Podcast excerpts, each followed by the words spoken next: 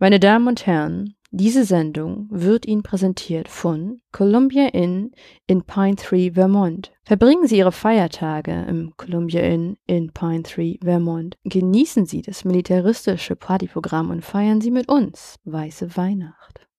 Er ist doch auch ein bisschen gruselig. Spin-off von dem schon fragwürdigen Franchise Cars, nämlich in Planes. Das zeigt auf jeden Fall, dass sie auch nicht der Norm entspricht. Dass Neil Gaiman, also auf den das Ganze ja basiert, eigentlich auch tatsächlich Caroline als Namen geplant hatte und er sich dann selber verschrieben hat. Hier so dieses Motiv drin steckt, der Mutter, die die eigene Tochter frisst. Be careful what you wish for. Ich meine, das wirkt ja auch so ein bisschen wie so ein Drogentrip. Im Englischen ist es uh, The Queen is always uh, bla. Erst im Laufe der Zeit kriegst du halt mit, dass dieses Erwachsensein auch seine Schattenseiten hat. Der Film uns hier eine Missbrauchsgeschichte eben damit erzählt. So hier, da wird, wird eben ein schwarzer Junge zum Opfer gemacht. Fantasy-Filme mit einer weiblich gelesenen Hauptfigur, die mit einer Fantasy-Welt konfrontiert wird.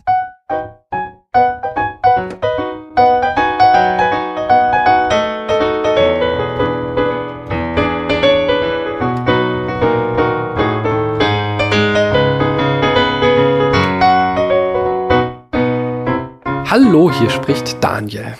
Wir haben immer noch Ende September und ich muss euch sagen, die Queen ist tot. Äh, Trevor Noah sagt es so treffend, die Queen ist äh, leider an Alter verstorben. Und ich weiß nicht, ob man Witze machen darf, aber ich habe kein großes Verhältnis zu ihr, außer dass ich auch The Crown geguckt habe. Aber trotzdem äh, waren wir dann jetzt irgendwie am Ende so gefangen in diesem ganzen Spektakel, dass meine kleine Tochter und ich uns zusammen am Ende den Lone Piper angeguckt hat, der ihr äh, den äh, die Verabschiedung gegeben hat, der einsame Dudelsackspieler heißt heißt auf Deutsch. Und als, als großer Aficionado des äh, Braveheart-Soundtracks hat es natürlich bei mir die richtigen Glocken angeschlagen. Und äh, ja, ich habe dann auch zugeguckt, wie, wie das Amt an ihren Sohn, an King Charles III. übergeben wurde. Aber wir reden hier nicht über den britischen Adel, sondern heute sprechen wir über einen Film. Und das mache ich nicht alleine, sondern mit interessanten Menschen. Eine interessante Menschin aus diesem wunderschönen Internet. Und da frage ich, hallo du da drüben, wer bist denn du? Hallo, hier ist Anne. Hallo Anne. Und woher? Aus diesem wunderschönen Internet, außer dem Spätfilm, wie wir schon etabliert haben, könnte man dich noch kennen? Ja, man könnte mich durch meine eigenen Projekte kennen. Also zum einen Klassiker-Fable, Kostüm-Fable und seit diesem Jahr dann auch Ungeheuerlich schön, wo ich jeweils immer über verschiedene Filme, Serien, Bücher und ähnlichem bespreche, dann mit jeweils unterschiedlichem Fokus. Ja, nice. Hört auf jeden Fall rein. Aber erst nachdem ihr unsere Folge jetzt gehört habt, denn heute reden wir über einen Film. Und das machen wir wie immer, indem ich uns in das Jahr einführe.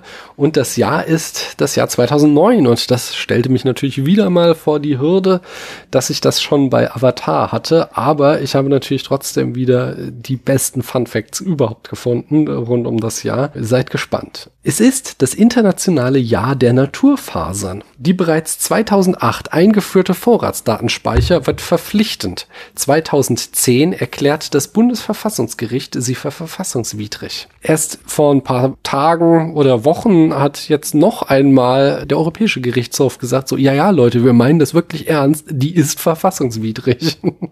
Das war auch schon das zweite Urteil des Europäischen Gerichtshofs, aber sie ist nicht hochzukriegen, diese Vorratsdatenspeicherung. US Airways Flug 1549 endet mit einer Notwasserung auf dem Hudson River in New York City. Flugkapitän Chelsea B. Sullenberger muss wegen Vogelschlag kurz nach dem Start das Flugzeug notlanden. Alle 155 Menschen an Bord der Maschine werden gerettet. Ich habe vor kurzem den Film Sully von Clint Eastwood mit Tom Hanks in der Hauptrolle gesehen. Wenn das stimmt, was in dem Film äh, gesagt wurde, war das eine unglaubliche Meisterleistung, was eigentlich unmöglich ist, so ein großes Flugzeug auf einem Fluss zu wassern, aber er hat es geschafft, ohne dass jemand gestorben ist. Hm. Respekt.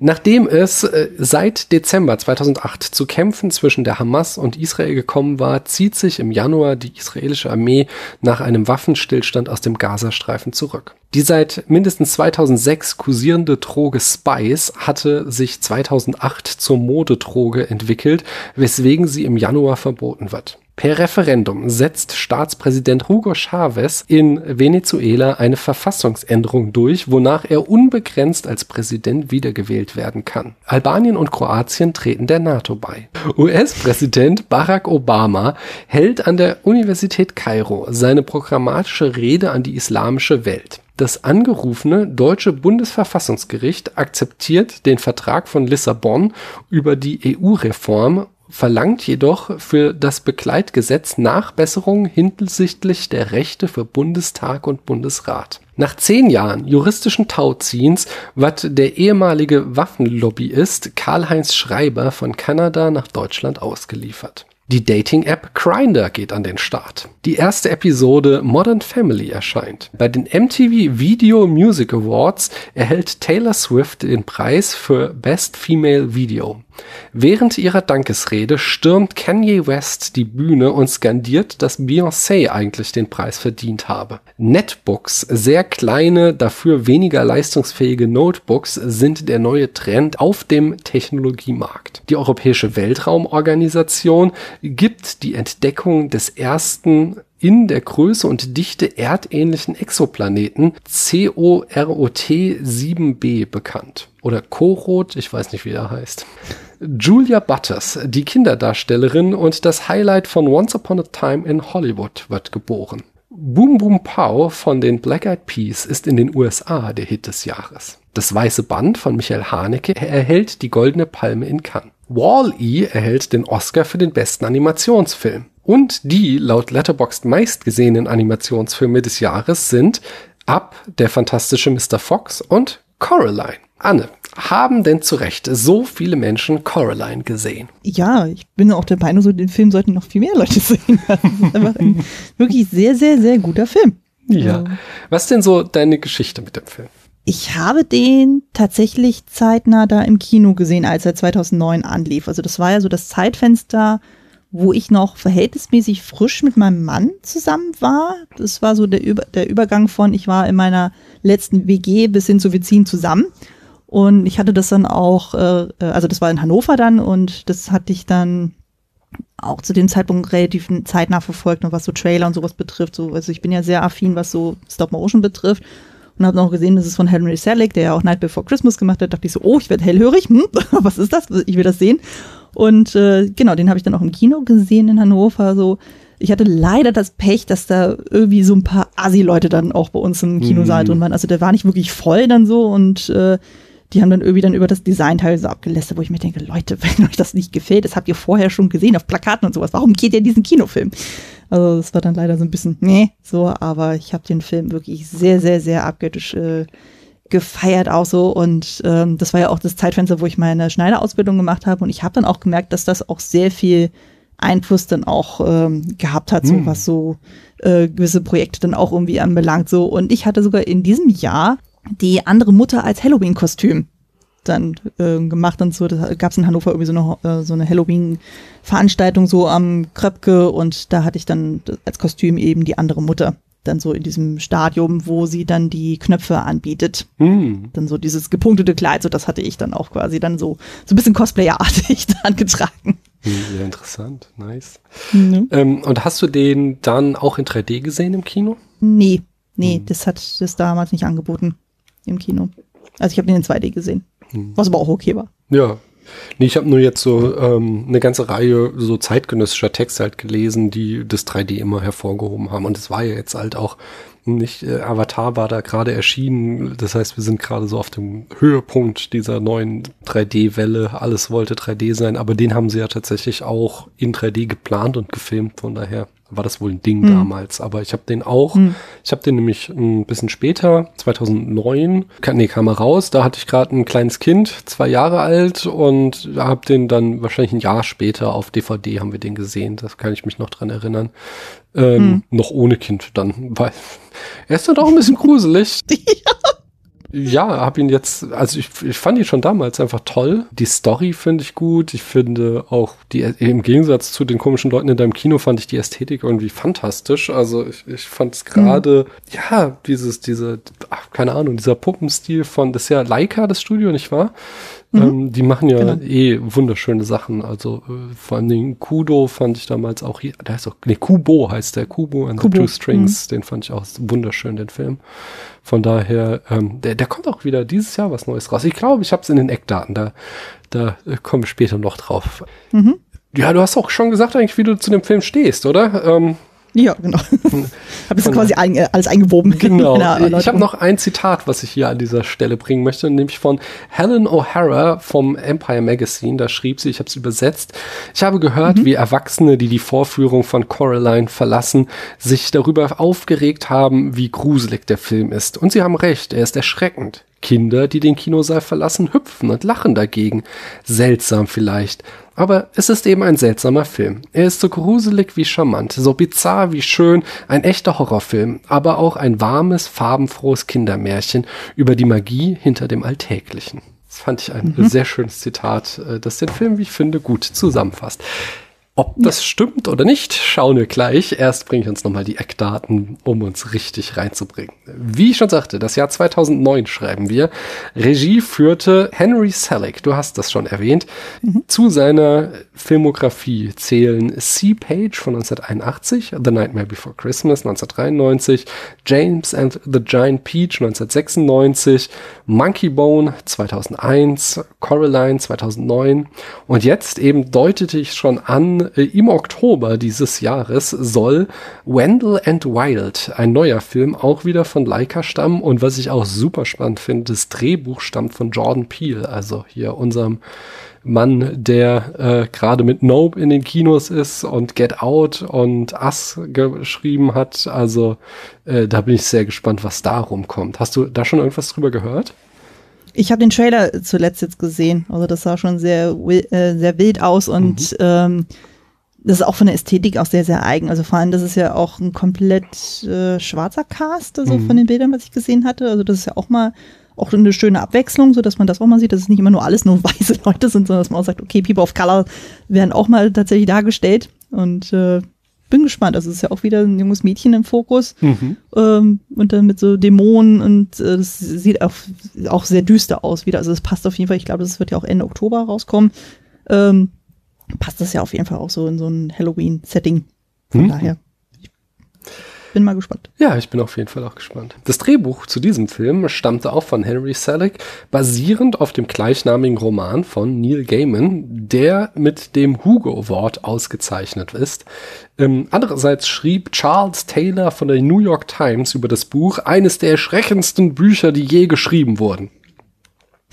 Äh, wie ich schon sagte, wurde der Film produziert vom Stop-Motion-Studio Leica, was so ein, sich einen Namen gemacht hat für gute Stop-Motion. Die Kamera führte Pete Konsacic, ich weiß nicht, wie man ihn ausspricht, und auch kein ganz Unbekannter, der hat zum Beispiel 1993 bei Nightmare Before Christmas schon die Kamera geführt oder 97 bei Starship Troopers oder 2002 bei Episode 2 Angriff der Klonkrieger. Im Schnitt haben wir unter anderem Ronald Sanders, das ist der Stammcutter von Cronenberg, der hat Filme geschnitten wie Videotrome, The Fly, Naked Lunch, Existenz und viele andere, aber unter anderem auch Johnny Mnemonic. Die Musik stammt von Bruno Koulais, der ist vor allen Dingen bekannt geworden, französischer Komponist, äh, mit so beeindruckenden Naturdokus, so wie 1996 Mikrokosmos, 2001 Nomaden der Lüfte, aber auch äh, die, die Kinder des Monsieur Mathieu,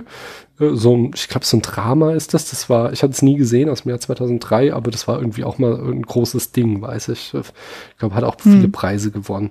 Außerdem äh, jetzt für diese auch wunderschönen, diese, diese irischen Animationsfilme, ähm, Song of the Sea und Wolfwalkers 2014, 2020 und auch jetzt dieses Jahr bei Randall and Wild soll er die Musik wieder gemacht haben. Außerdem waren an äh, dem Soundtrack noch They Might Be Giants, äh, so eine Indie-Band, ähm, beteiligt, die, ich glaube, das berühmteste von denen ist der Titelsong von Malcolm in the Middle, der stammt von denen. Und in der Besetzung, da haben wir äh, im, im englischen ähm, Cast, äh, Voice Cast, hast du es auf Englisch oder auf Deutsch geguckt? Ich habe es jetzt auf Deutsch gesehen, aber mhm. ich bin mit dem englischen Cast auch vertraut. Ja, ich habe es auf Englisch jetzt gesehen. Ich denke, ich habe es als letztes Mal geguckt, aber auf Deutsch wahrscheinlich geguckt. Aber sicher bin ich mir da nicht mehr.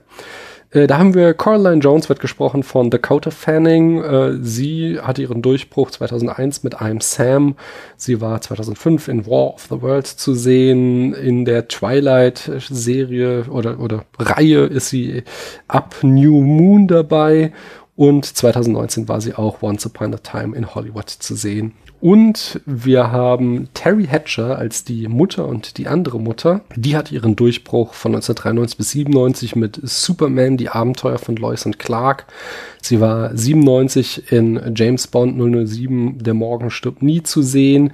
2001 in Spy Kids war sie dabei. Äh, dann war sie im Serienbusiness wieder bei Desperate Housewives von 2004 bis 2012 dabei. Und auch als Voice Actorin ist sie im schlechten Spin-off von dem schon fragwürdigen Franchise Cars, nämlich in Planes zu hören. Oha. Ja. Es ist auch so, Planes ist so richtig übel. Das ist so der letzte Cash Crab. Also Cars ist ja mhm. schon so die fragwürdigste aller Pixar-Produktionen. Und dann aber von diesem das äh, Planes ist noch nicht mal mehr Pixar, sondern das kommt von diesem Disney Direct-to-Video-Studio, die da diese ganzen äh, nicht so, also da sind bestimmt auch gute Produktionen dabei, die die machen, aber dieses Planes-Geschichte, ich glaube, das ist wirklich nur, um kleinen Kindern noch ein bisschen Geld aus der Tasche zu ziehen. Das ist jedenfalls. Ich dachte, das wäre einfach nur so eine Copy-and-Paste-Geschichte, dann so von irgendeinem Billo-Studio, so, die dann sagen, okay, wir haben irgendwelche Großproduktionen und wir machen das Ganze nochmal in zehnfach schlecht oder so. Nee, nee, das ist schon Disney, aber halt nicht mehr Pixar, Oha. sondern irgendwie so, vielleicht dürfen sie die Azubis ran. oh. Ja, und die Katze wird gesprochen von Keith David. Das ist auch so ein, äh, wenn ihr das Gesicht seht, äh, kennt ihr den auf jeden Fall. Das ist so ein Schauspieler, der hauptsächlich in Nebenrollen zu sehen ist, aber auch schon seit äh, ewig und drei Tagen dabei. Der ist schon bei The Thing 1982, bei Platoon 86, They Live 88, Reality Bites 94, Armageddon 98, Requiem for a Dream 2000, Transformers 2007, Cloud Atlas 2012, The Nice Guys 2016 und jetzt auch dieses Jahr in Nope zu sehen. Also äh, auch einer der ganz großen, nicht? Und beim Budget haben wir ein äh, durchaus für einen Animationsfilm höheres äh, Budget von 60 Millionen. Ich hatte vor kurzem noch, auch ich glaube fürs Film Schätzquiz recherchiert, dass Isle of Dogs hatte zum Beispiel nur 30 Millionen, also 60 Millionen, das ist schon ein Happen, aber es hat sich offensichtlich gelohnt, denn sie haben 124,6 Millionen eingespielt. Also es war durchaus ein Erfolg.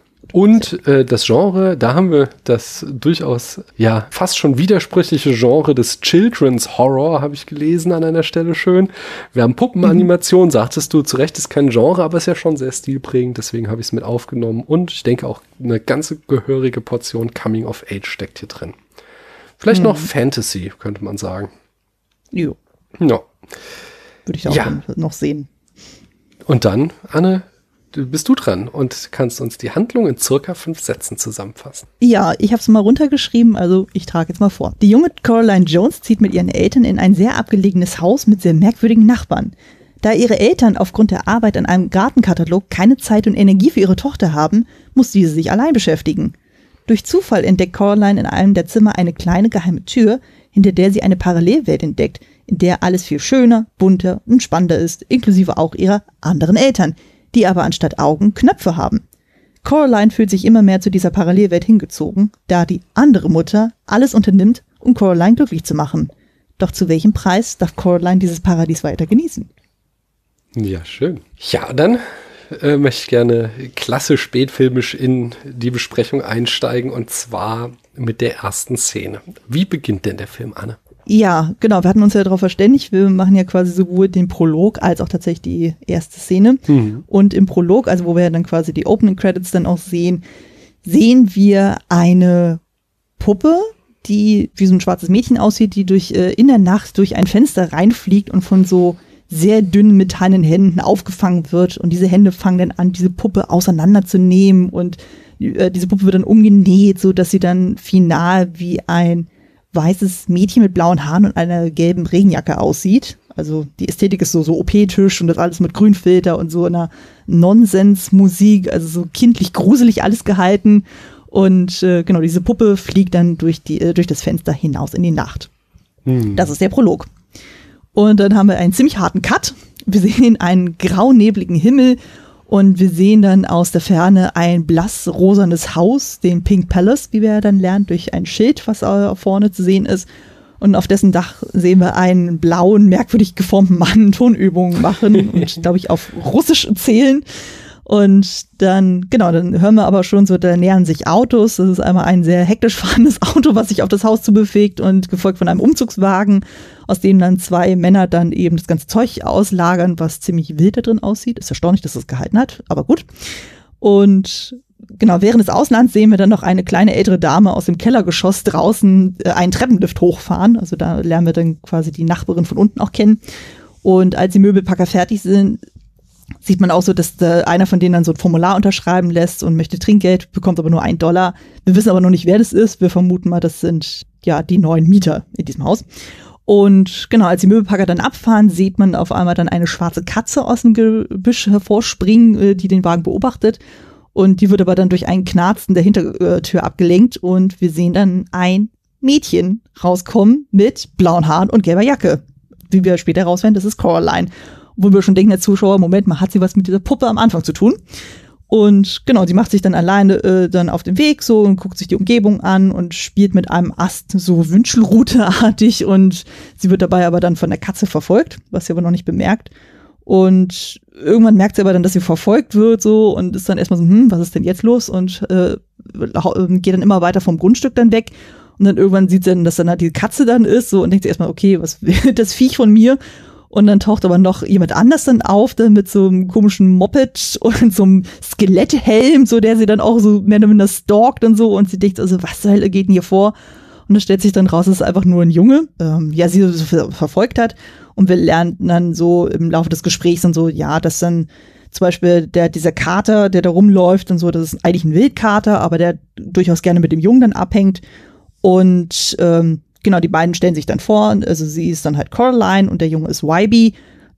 Coraline ist jetzt eben mit ihren Eltern dann in das Haus gezogen und YB wundert sich, weil er sagt so, hm, das Haus gehört ja irgendwie seiner Oma äh, und die vermietet das und eigentlich machen sie das nicht für, äh, äh, an Familien, die Kinder haben. Und äh, da denkt man sich schon so, hm, was ist denn jetzt da irgendwie merkwürdig? Und dann kommt noch äh, zur Sprache, die sind ja relativ weit ab vom Haus, dass äh, Coraline auf einem auf einer Art Brunnen steht, wo noch irgendwie gesagt wird, von wegen so, ja, wenn man da runterfällt, dann würde man selbst bei Tageslicht, also es ist so tief, dass man selbst bei Tageslicht die Sterne sehen würde. Also man denkt so, okay, was hat es mit diesem Brunnen auf sich? Es wird ein großer Teaser gemacht. Und ähm, genau, und dann löst sich das aber auch auf, dass dann Coraline ziemlich genervt ist von ihm und dann wird YB aber von seiner Oma zurückgepfiffen und er fährt dann auch so äh, zurück und sagt aber noch vorweg so, übrigens diese Wünsche, Wünscheroute, die du in der Hand hältst, das ist Gifteiche. Entsprechend äh, hat sie sich dann die Hand so ein bisschen entzündet. Und die Katze, die das Ganze halt mit beobachtet hat, so, die geht einfach nur skeptisch weg. Und äh, genau, dann schwenkt es dann um in die Küche. Aber so weit wollen wir ja nicht mehr gehen.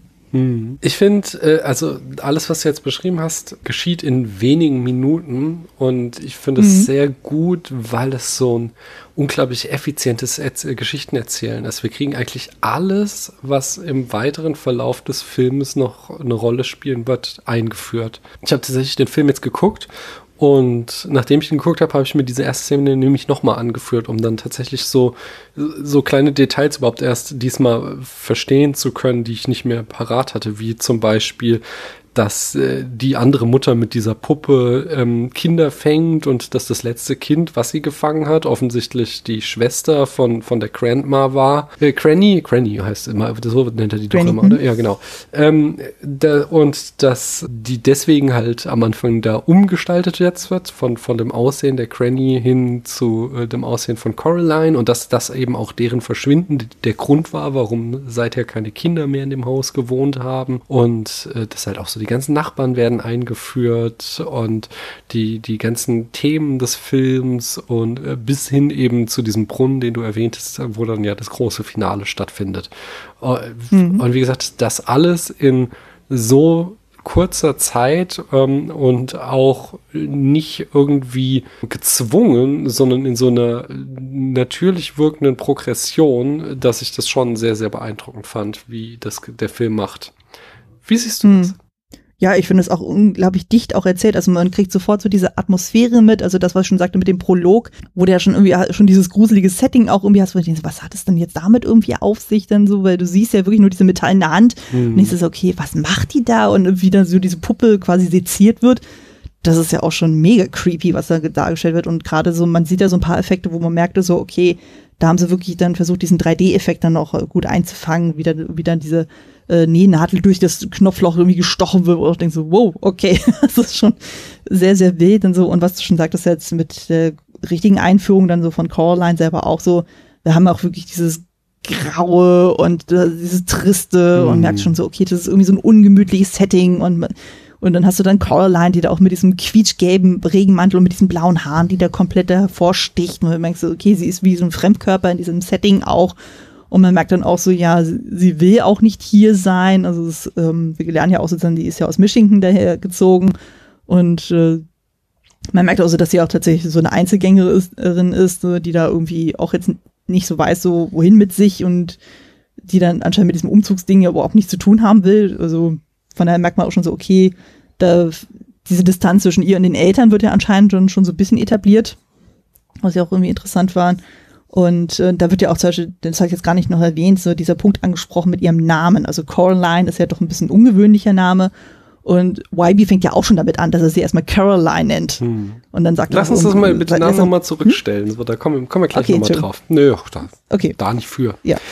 Ja, und ne, auch dann mit, mit der Katze auch noch so, dann, die auch noch als mystische Figur da auch noch mit hm. eingeführt wird. So, auch denkst du, okay, was hat es mit der auf sich? Und äh, weil die ja wirklich sehr präsent ja auch wirklich inszeniert. Also das ist ja mit äh, abgesehen von den Mögeparkern, so mit die erste Figur, die wir wirklich sehr nah auch erleben, wo du auch denkst, na, na, die wird schon, denke ich, wichtig sein. Hm. Also das ist schon sehr atmosphärisch vor allem. Das hm. mochte ich auch sehr an dem Film. Ja, das atmosphärisch ist das Stichwort. Denn, also es ist nicht so, dass man das ja, diese, diese Kombination, die ich jetzt schon mehrfach erwähnte, von Horror- und Kinderfilmen noch nie gesehen hatte, sondern das hatten wir ja durchaus schon bei Filmen wie äh, eben Nightmare Before Christmas oder Corpse Bride oder äh, Frankenweenie heißt dieser, nicht? Mhm.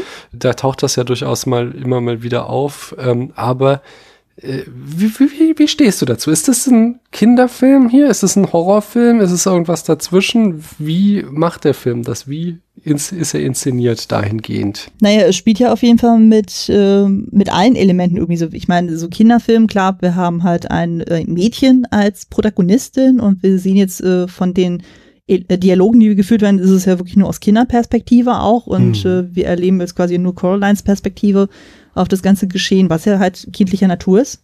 Und so dieses Horrormäßige, das, was ich auch schon gesagt habe mit dem Prolog, wo du halt dann diesen äh, OP-Tischartige äh, Szenerie dann irgendwie hast, wo du auch denkst, okay, das sieht wirklich sehr aus wie, das könnte irgendwie Freddy, Freddy Krüger sein oder sonst irgendwas. Also das, äh, ja, wie gesagt, was wir schon sagten, dieses Atmosphärische und halt mit irgendwo abgelegenes Haus im Nebel und sowas, das spielt ja auch mit diesen Horror-Tropes und so, die mm. man auch so mhm. kennt.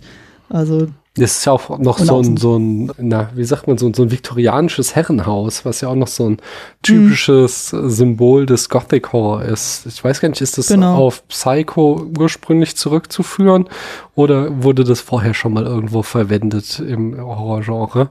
Ich hatte mhm. gedacht, so ähm, House on Haunted Hill, habe aber da auch noch mal reingeguckt und das hat ein, eine mhm. ganz andere modernistische äh, Bauweise. Von daher, ich möchte jetzt nicht die Hand dafür ins Feuer legen, aber wenn ich an diesen, diese viktorianischen Häuser im im Horror- oder Thriller-Bezug denke, ist das Erste, was mir halt immer einfällt, das Haus, was hinter dem Bates Motel steht äh, von der Mutter, was diese ganz charakteristische Silhouette hat, die hier halt auch wieder von diesem Haus aufgegriffen wird. Ja, vorhin dieses Erhöhte, das stimmt schon, das äh, greift das auf jeden Fall auf, aber die direkte Referenz hatte ich jetzt auch nicht, aber so dieses viktorianisch anmutende, das hast du aber auch in relativ vielen Stoffen aus hm. der Zeit und so, also das jetzt, war jetzt für mich kein so abwegiges Bild und so, also selbst wenn nee, du nee, so also, Romane hast, ja, also zum Beispiel, wenn du sowas hast wie zum Beispiel Jane Eyre mit äh, Thornfield Hall und sowas oder was wir auch ähm, im Vorgespräch auch hatten mit so Crimson Peak, so das spielt ja auch irgendwie mit diesem Altherrenhaus und so, was jetzt mhm. groß ist, wobei hier ist es ja ein bisschen kleiner.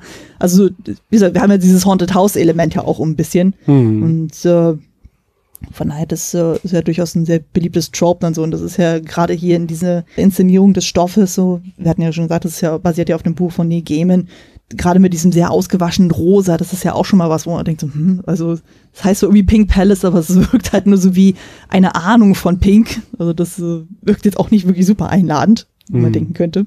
Und das ist ja auch ein Kontrast, der sich dann durch äh, die ganze normale Welt gegenüber der anderen Welt auszeichnet. Das halt die ganze normale Welt haben wir nur gedämpfte Farben, haben halt, ja, du hast schon gesagt, viel Grau, äh, viel, äh, ja, es soll uns halt von vorne bis hinten äh, klar gemacht werden, das ist eine sehr triste Welt.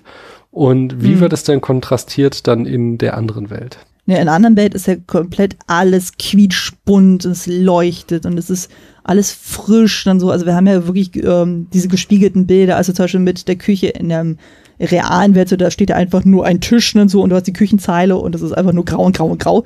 Und das andere, da hast du wirklich dann einen wunderschön gedeckten Tisch, dann so an, an den Wänden hält was und es ist alles hell erleuchtet, das sind warme Farbtöne Mhm. teilweise sehr grelle Farbtöne auch. Es ist es wirkt immer alles frisch und neu so und frisch geputzt und sowas und nicht so irgendwie alt abgestanden und staubig und so. Also da wird ein ziemlicher Kontrast dafür. Und wie gesagt, die Farbsättigung ist auch nochmal um 300 aufgedreht. Und das äh, wirkt natürlich auf den ersten Blick sofort einladender und auch die Figuren wirken auch entsprechend frischer in der anderen Welt, abgesehen von den Mhm. Knöpfen. Aber ja, damit spielt der Film ja auch. Na, der Kontrast hat mich stark erinnert an Wizard of Oz, wo wir ja auch dann Mhm. am Anfang in der echten Welt so dieses Sepia schwarz-weiß haben und dann kommt Dorothy nach Oz und dann ist das alles so quietschebunt da und Mhm. äh, ganz ähnlich wirkt das hier halt mit, mit, wir haben die gleiche Welt, also im Gegensatz zu Wizard von Oz dann die gleiche Welt wieder, aber sie ist halt viel fantastischer und bunter und ähm, alles, äh, ja, wirkt halt beeindruckender. Mhm.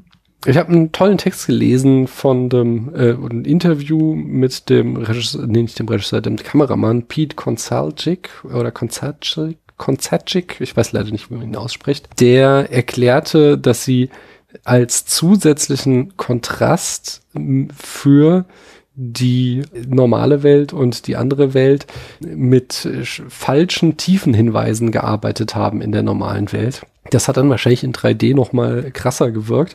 Jedenfalls, ja, das Gehirn hat ja jetzt neben der normalen 3D-Sicht noch, arbeitet es ja mit so verschiedenen anderen Aspekten, um sich die Welt dreidimensionell herzuleiten. Also Dinge, die größer sind, äh, interpretieren wir in der Regel als weiter vorne, als Dinge, die kleiner sind.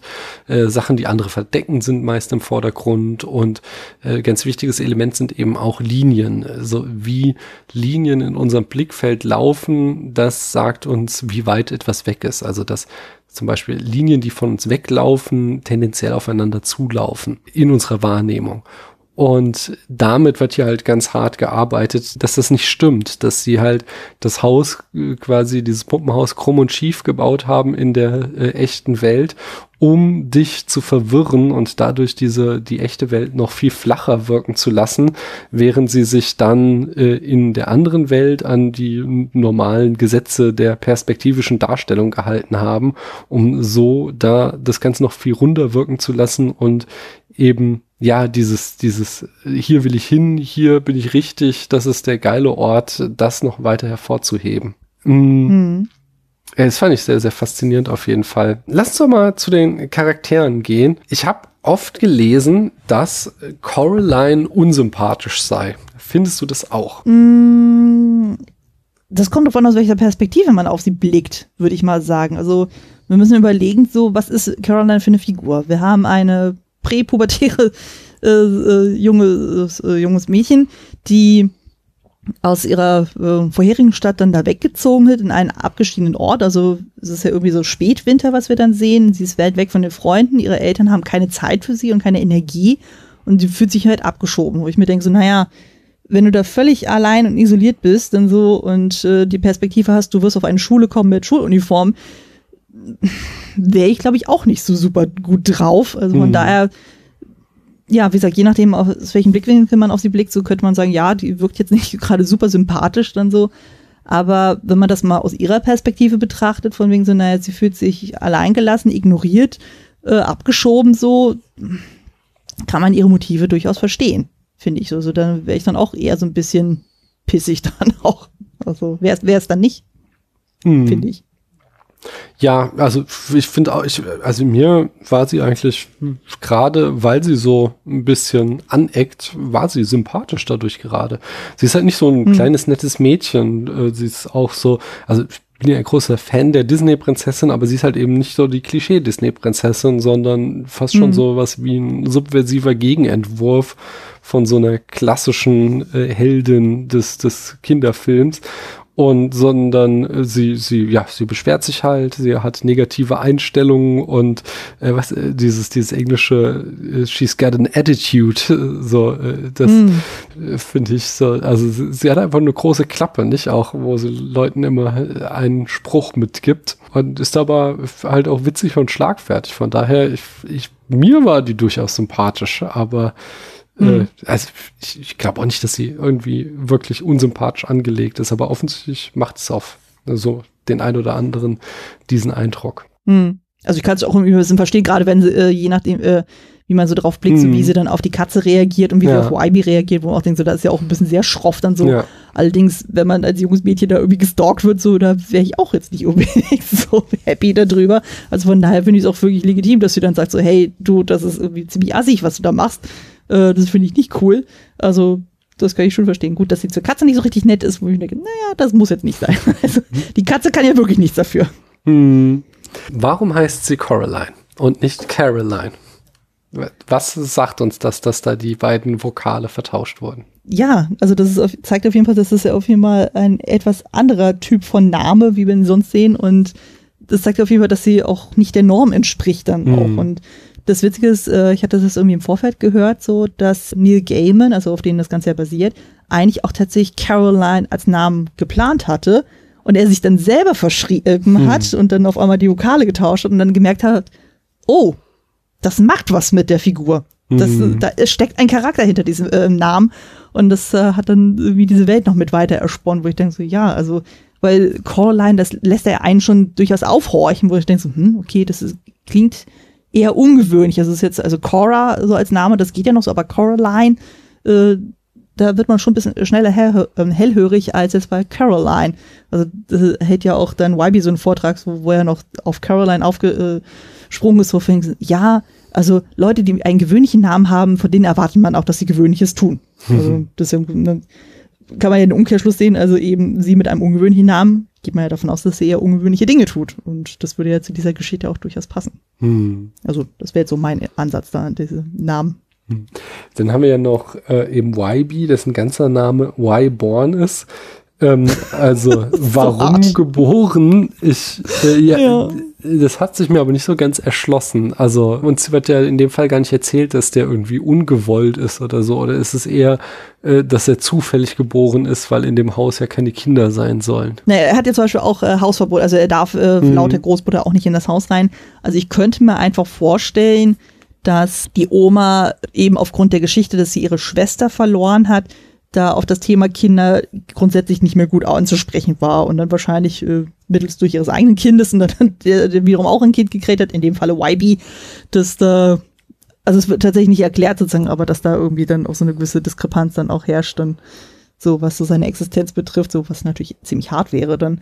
Aber das Interessante ist ja auch so, das äh, sollte man vielleicht auch noch zu erwähnen, YB ist eine komplette Erfindung für den Film. Die mhm. gibt es in diesem Buch gar nicht. Und das äh, hat auch Gründe, warum die existiert, weil im Buch ist Coraline eigentlich komplett alleine dann so, also man kriegt mehr von ihrer inneren Perspektive dann zu hören. Aber hier, das wäre auch ein bisschen sehr einseitig geworden, so, und das kann man ja in Form des Films ja auch nicht gut darstellen. Mhm. Und da hat man eben diese äh, Figur von Wybe mit eingeführt, damit sie einfach jemanden nochmal zusätzlich zum Reden hat. Und äh, der wird ja auch für den, äh, fürs Finale ja auch noch wichtig, dann so, wie gut man das finden mag oder nicht, so kann man drüber streiten, so, aber ähm, ja, der bringt einfach nochmal so einen anderen Counterpart dann auch in die Geschichte rein. Und durch ihn erfahren wir auch noch so ein paar Sachen mehr, dann also, was es mit diesem Haus auf sich hat und so. Und er bringt ja zum Beispiel auch diese Puppe da in das Spiel dann so, weil er die bei seiner Oma gefunden hat. Die Puppe ist übrigens auch eine Erfindung für den Film. Die mhm. gibt es im Buch auch nicht. Äh, wo ich mir mal denke, eigentlich ist die Puppe gerade so ein richtig schönes Element. Dann so, um da noch so eine gewisse mhm. Creepiness noch mit reinzubauen. Also das ist ja auch ein, wirklich ein starkes Bild dann so wenn du da so eine kleine Puppe hast, die aussieht wie man selber, wo du auch fragt, so, wo kommt diese Puppe her? Also das ist so ein sehr, sehr bizarr dann. Hm. Sind dir noch weitere Unterschiede zwischen Film und Buch aufgefallen? Ja, also es sind diverse Sachen. Also was zum Beispiel sehr anders ist, ist der Handlungsort. Also der, das Buch spielt eigentlich komplett in England, aber das hat man nach Amerika verlegt, weil Henry Selick gesagt hat, ähm, er ist ja selber Amerikaner, so, der fühlt sich einfach wohler darin, amerikanische Dialekt Mhm. äh, oder ähm, Dialoge zu schreiben. Außer die beiden Nachbarinnen von unten, ähm, äh, Miss Forcible und Sprinkle, ähm, die sind tatsächlich britisch gela ähm, gelassen worden. Also die wollen ja irgendwie auch so bei diesem Shakespeare Festival, was da in diesem Ort, wo sie hingezogen sind, ja auch so, äh, so ein großes Ding ist. Da hat man die einfach gesagt, okay, die lassen wir einfach in dem äh, Setting. Und was mir am krassesten aufgefallen ist, ist zum einen auch die Szenenreihenfolge. Also hier im Film haben wir es ja zum Beispiel, du hast ja quasi so ein bisschen abwechselnd, du hast eine Szene in der realen Welt, dann hast du eine Szene in der Parallelwelt und so wird es so Stück für Stück aufgebaut, bis dann die andere Mutter irgendwann sagt, hey, du könntest ja für immer hier bleiben. Im Buch haben sie es komplett anders gemacht. Die haben komplett alle Szenen bis zu dem Moment, wo sie die Schuluniform kaufen, komplett hintereinander äh, gezogen. Dann geht erst Caroline durch die Tür und dann werden alle Episoden, die wir im Film sehen, mit der anderen Welt, werden dann äh, werden innerhalb eines Ausfluges dann Mhm. abgehandelt. Und dann kriegt sie schon direkt die Knöpfe an, wo ich dachte, wow, das ist aber sehr, äh, sehr schnell. Also da finde ich die Taktik hier im Film ja durchaus plausibel, dass man sagt, dass man das so Stück für Stück dann aufbaut, um dann so quasi so Coraline so mehr und mehr so in diese Parallelwelt zu ziehen. Und genau auch von dem Look her ist es auch spannend, weil hier haben wir es ja mit der anderen Mutter, dass sie ja beim ersten Aufeinandertreffen ziemlich eins zu eins aussieht wie die Mutter, nur halt ein bisschen frischer, gesünder, mit den Knopfaugen halt. Und dass es sich erst so Stück für Stück verwandelt in dieses spinnenartige Wesen. Und im Buch hast du die ganze Zeit konstant eher das Aussehen von der zweiten Form der Mutter. Also sprich, die ist ein bisschen größer als die richtige Mutter, die hat etwas längere Zähne, etwas längere Finger. Also du hast schon sofort das Gefühl, hm, irgendwas ist da nicht koscher. so. Also da ist noch nicht so dieses Einlullen, also dieses auch extrem bunte, so das hast du in dem Buch auch gar nicht. Also du hast eigentlich schon das Gefühl, okay, da ist manches schon ein bisschen anders, aber auch nicht so krass anders, wie wir hier das im Film haben. Also hier im Film, also da spielen wir eher mit diesen ähm, diesen Zauberer von Ost-Prinzip, was du ja schon sagtest, mit diesem, du hast ja dann dieses Schwarz-Weiß-artige und dann hast du dieses quietschbunte. Das Mhm. äh, wurde einfach hier in diesem Film einfach auf 180 gedreht und das hast du im Buch ein bisschen gedämmter, aber das ist ja dann auch einfach super, super creepy auch. Also da gibt es zum Beispiel auch eine Szene, wo dann die Mutter irgendwann, das ist dann, glaube ich, wo sie dann das Spiel irgendwie vereinbaren, wo sie dann sagt, ja, ähm, ich schwöre auf das Grab meiner Mutter und Caroline irgendwie fragt wegen so, ja, du hattest eine Mutter? Ich so, ja, ich habe sie selber ins Grab gebracht und als sie versucht hat rauszukommen, habe ich sie wieder reingedrückt. Also so die Art von Creepiness haben wir in diesem Mm. Buch dann. Und du hast ja dann auch keine Springmäuse, sondern du hast von Anfang an die Ratten, die auch noch so, äh, so gruselige Lieder auch noch singen. Das hast du ja hier in dem Film ja gar nicht. Da kommt ja diese Reveal, dass die Mäuse Ratten sind. Das kommt ja erst viel später Ja. und solche Sachen halt. Also das sind jetzt und der Showdown ist natürlich sehr anders, dadurch, dass wir eben im Film ja YB haben, der ja quasi dann mithilft. Und im Buch ist es dann so, dass dann die Hand, äh, die wir final dann sehen, dass die noch so ein paar Tage da irgendwie rumlungert da auf dem Grund steht, um diesen St äh, Schlüssel zu finden. Und dann Caroline dann beschließt, okay, ich trick sie einfach aus. Ich inszeniere mit meinem Spielzeug ein Picknick auf dem Brunnen und, lock, und lege auf die Mitte dann eben diesen Schlüssel, sodass die Hand dann da hoch, losgesprungen kommt und quasi mit dem Tischdeckel dann runterfällt in den Brunnen. Hm. Das ist quasi der Showdown. Ja. Und das ist natürlich hier in dem Film ja noch ein bisschen extremer dann aufgezogen. Also man merkt schon, also gewisse Sachen machen durchaus Sinn, dass man das im, im Film anders gemacht hat als ins Buch. Aber ja, so Sachen wie mit YB, also dass man sagt, okay, im Grunde macht er so ein bisschen diesen finalen Schlag, dann so, dass diese Hand zerstört wird. Da kann ich schon verstehen, dass man sagt, hm, das wäre doch irgendwie cooler gewesen, wenn Caroline das komplett alleine gelöst hätte. Wenn da nicht YB als äh, äh, Ritter eine, eine schillernde Rüstung da irgendwie noch dazu springt. Hm. Also ähm, ich habe einen Text gelesen, der genau darauf abzielte, also dass das Buch eben eine stark feministische Agenda hat und dass die im Film durch die Person von YB ähm, zerstört würde, weil er dann am Ende derjenige ist, der doch hier wieder die Damsel in Distress retten muss. Äh, siehst du das auch so? Mm, nee, also ich meine, klar, der kommt zwar in dem Moment so, wo zum Beispiel sie dabei war, den Schlüssel irgendwie zu versenken und die äh, Hand sie ja dann angreift dann, also diese rechte Hand, die ja abgeschlagen wurde beim Finale und die versucht ja dann diesen Schlüssel wieder zurückzuziehen mit Coraline noch an, äh, an, äh, am Hals dran Und dann kommt ja dann Wybe tatsächlich, aber gleichzeitig rettet sie ihn ja auch zwischenzeitlich dann so, weil er dann auch mit der Hand kämpft und er dann irgendwie in den Brunnen fast fällt und sie die Hand versucht, ihn da äh, zu versenken. Und dann rettet Coraline wiederum ihn dann auch so. Also es ist ja so ein Wechselbad von, sie recken sich quasi gegenseitig. Aber ja, so dieser finale Schlag, ich denke mal, es wäre tatsächlich schöner gewesen, wenn Coraline das selber gemacht hätte. Ich glaube, das war auch ein Punkt, den Neil Gaiman nicht mochte hm. im Nachhinein. Okay. Habe ich mal gehört.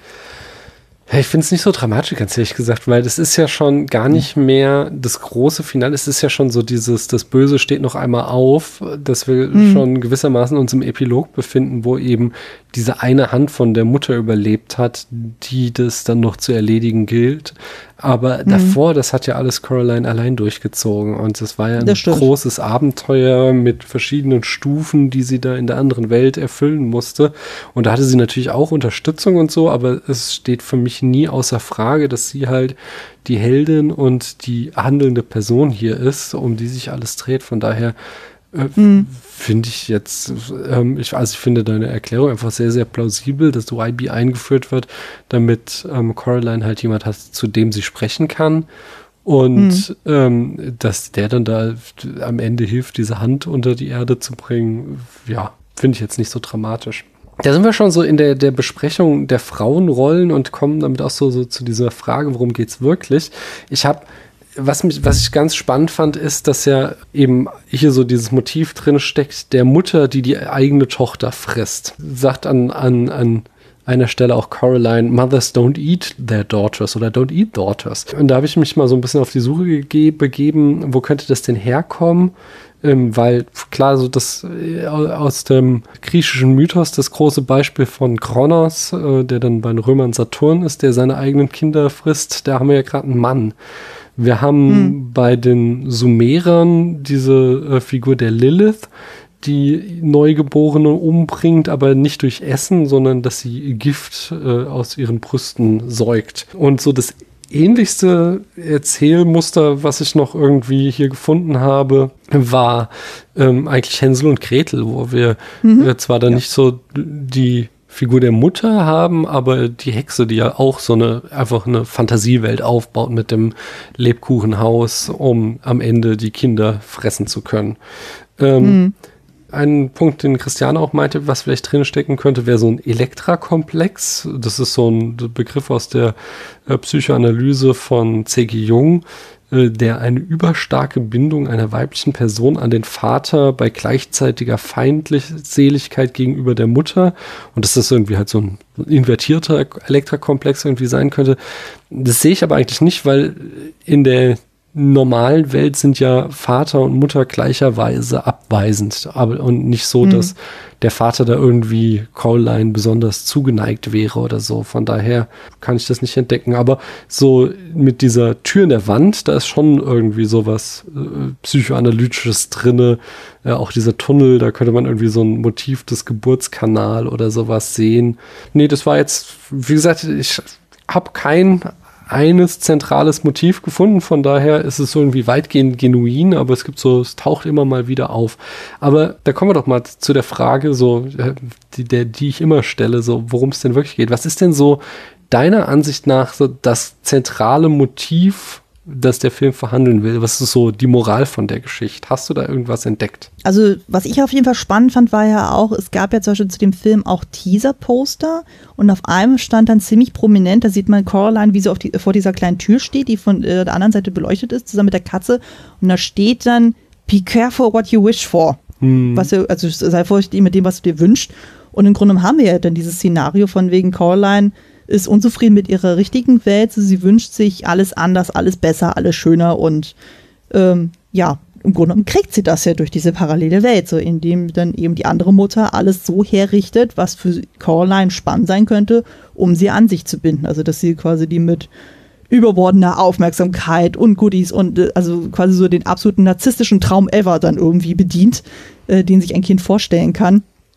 Also das sind so Punkte, die da aufgreifen, also von wegen, ja, äh, ja, also im Grunde so dieses so, ja, lass dich nicht von schönen Sachen irgendwie ablenken, so und ähm, vor allem so, wir merken ja auch sozusagen von wegen, ja, das ist ja alles, das sagt ja auch dann die Katze, die ja quasi, wie wurde das irgendwie im Buch geschrieben, äh, von wegen, ja, äh, sie ist quasi so die Manifestierung ihres Verstandes, aber mit einer männlichen Stimme. Und äh, also der quasi so ein bisschen so, ja, das Gewissen von ihr ist, der sagt, okay, von wegen, du glaubst, dass das alles irgendwie toll und schön ist so, aber das ist äh, das eigentlich gar nicht. Und ähm, ja, dass sie da ein bisschen so auf ihren Urinstinkt vertraut, so dass sie sich dann von solchen Sachen nicht blenden lassen soll. Also äh, die andere Mutter setzt ja wirklich alles daran, irgendwie so, dass sie dann das alles so reizvoll für Coraline macht, so dass sie ihre richtige Welt vergisst. Und das, ähm, ich weiß nicht mehr, wo das war. Ich glaube, das war sogar bei der Cine Couch. Die hatten ja auch über den Film mal vor Ewigkeiten gesprochen. Und die hatten ja auch irgendwie gesagt, also es geht ja schon so fast Richtung Drogentrip, wo ja erstmal alles toll und shiny irgendwie wirkt so und dann merkt man irgendwann so, ups, das ist gar nicht mehr so toll und shiny. Mhm. Dass man da wesentlich kritischer sein sollte. Also, ich meine, das wirkt ja auch so ein bisschen wie so ein Drogentrip, so dass er irgendwie dann so äh, fast schon so einen Zuckerschock kriegst, dann so von dem, was dir da so angeboten wird. Dass man da auch merkt, so, mh, hm, ja, also gerade weil sie ja immer wieder zur alten Welt dann zurückkehrt, wo sie auch merkt, so, oh, das ist alles nicht so geil, meine Eltern haben keine Zeit, der Vater kann nicht kochen und hm, so und meine Mutter erfüllt mir meine Wünsche nicht und die Nachbarn sind doof und so. Also das summiert sich ja alles total und das macht dann äh, Coraline die neue Welt ja immer, immer reizvoller. Bis mhm. zu dem mhm. Punkt, wo sie merkt so, oh, oh, jetzt kommen auf einmal diese Knöpfe ins Spiel. Und dann hast du ja wirklich diesen harten Cut und so, wo du merkst und so, okay, so diese Scharade, die die andere Mutter die ganze Zeit durchzieht, das wird jetzt komplett erstmal auf Standby gesetzt und dann fangen wirklich diese gruseligen Elemente dann an, wo dann Coraline dann, äh, dann tatsächlich damit konfrontiert wird, von wegen so, ja, sie wurde tatsächlich mehr oder minder ausgetrickst und muss jetzt zusehen, wie sie da wieder rauskommt. Und äh, das wird ja dann so krass, dass ja dann auch die Eltern entführt werden und wo dann Coraline dann merkt, okay, egal wie scheiße ich meine Eltern finde, aber ich habe sie lieb, ich will sie wieder zurückhaben. Und dass er auch wirklich dann alles setzt und so, um das auch tatsächlich zu bewerkstelligen. Also selbst wenn dass äh, sie scheitern sollte. Also sie setzt ja wirklich alles auf eine Karte. Also das ist ja eben dieser Coming-of-Age-Aspekt ja auch, den wir hier sehen. Und ähm, ähm, einen Punkt wollte ich noch ansprechen, weil du ja eben das aufzähltest mit Hänsel und Gretel und so. Das fand ich ja auch super spannend und so. Eigentlich seit der Film raus ist, gibt es unzählige, unzählige, unzählige Essays zu diesem Film und zu diesen Büchern. So, also gerade so rund um die andere Mutter, die ja im Englisch, äh, die im Film ja The Beldam ja genannt wird was ja irgendwie auch ein altes Wort ist für ähm, Hexe mhm. oder alte Frau. Und da ist man auch, äh, da gibt's ja auch irgendwie riesige Essays dann so, wo auch äh, wilde Theorien gesponnen werden von wegen, was ist die eigentlich, wo kommt die her, was ist der Ursprung, ja, ja, ja. Und da gibt's ja auch so verschiedene Mythen und so. Also es gibt dann irgendwie aus dem Französischen, ich habe den Titel nicht mehr so ganz auf dem äh, Schirm, also so von wegen so, ja, die Hexe ohne Gnade oder sowas, also The Battle of Mercy, uh, Without Mercy wo es ja auch irgendwie da um dieses Anlocken dann auch geht, von wegen erstmal in schöner Gestalt und irgendwie äh, sich präsentieren und dann ist man irgendwie dann doch alt und verwelkt und ähnlichen. Das ist ja so ein Element, was wir bei Shining ja auch haben, wenn ich mich richtig erinnere, mhm. in dieser Badewannenszene. Damit wird ja auch gespielt und dann gibt's ja auch eben so dieses, äh, anscheinend gibt's ja auch noch so mythologische Figuren, ich glaube aus dem asiatischen Raum, so, wo es dann auch Richtung Spinnenwesen dann auch irgendwie geht, womit hier ja auch gespielt wird. Also es wird ja nie hundertprozentig erklärt, was die andere Mutter eigentlich ist.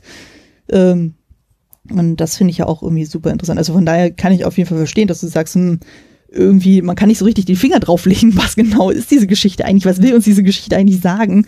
Und das finde ich aber auch das Reizvolle an dem Film auch so, dass man eben dann auch danach noch irrsinnig lange drüber nachdenken kann und äh, überlegen kann, so, okay, was hat es mit diesem Film auch auf sich? Hm.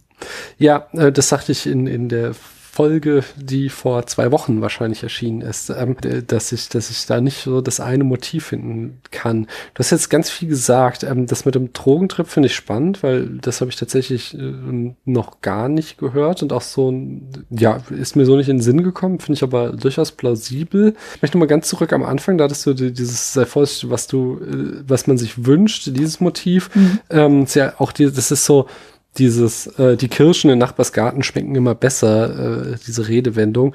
Ähm, ich kenne es mit dem Rasen, aber ja. Ja, im Englischen ist es uh, The Queen is always uh, bla. Im, Im, Englischen ist mhm. die, die Redewendung so nicht. Äh, es uh, wird dann auch oft eingedeutscht.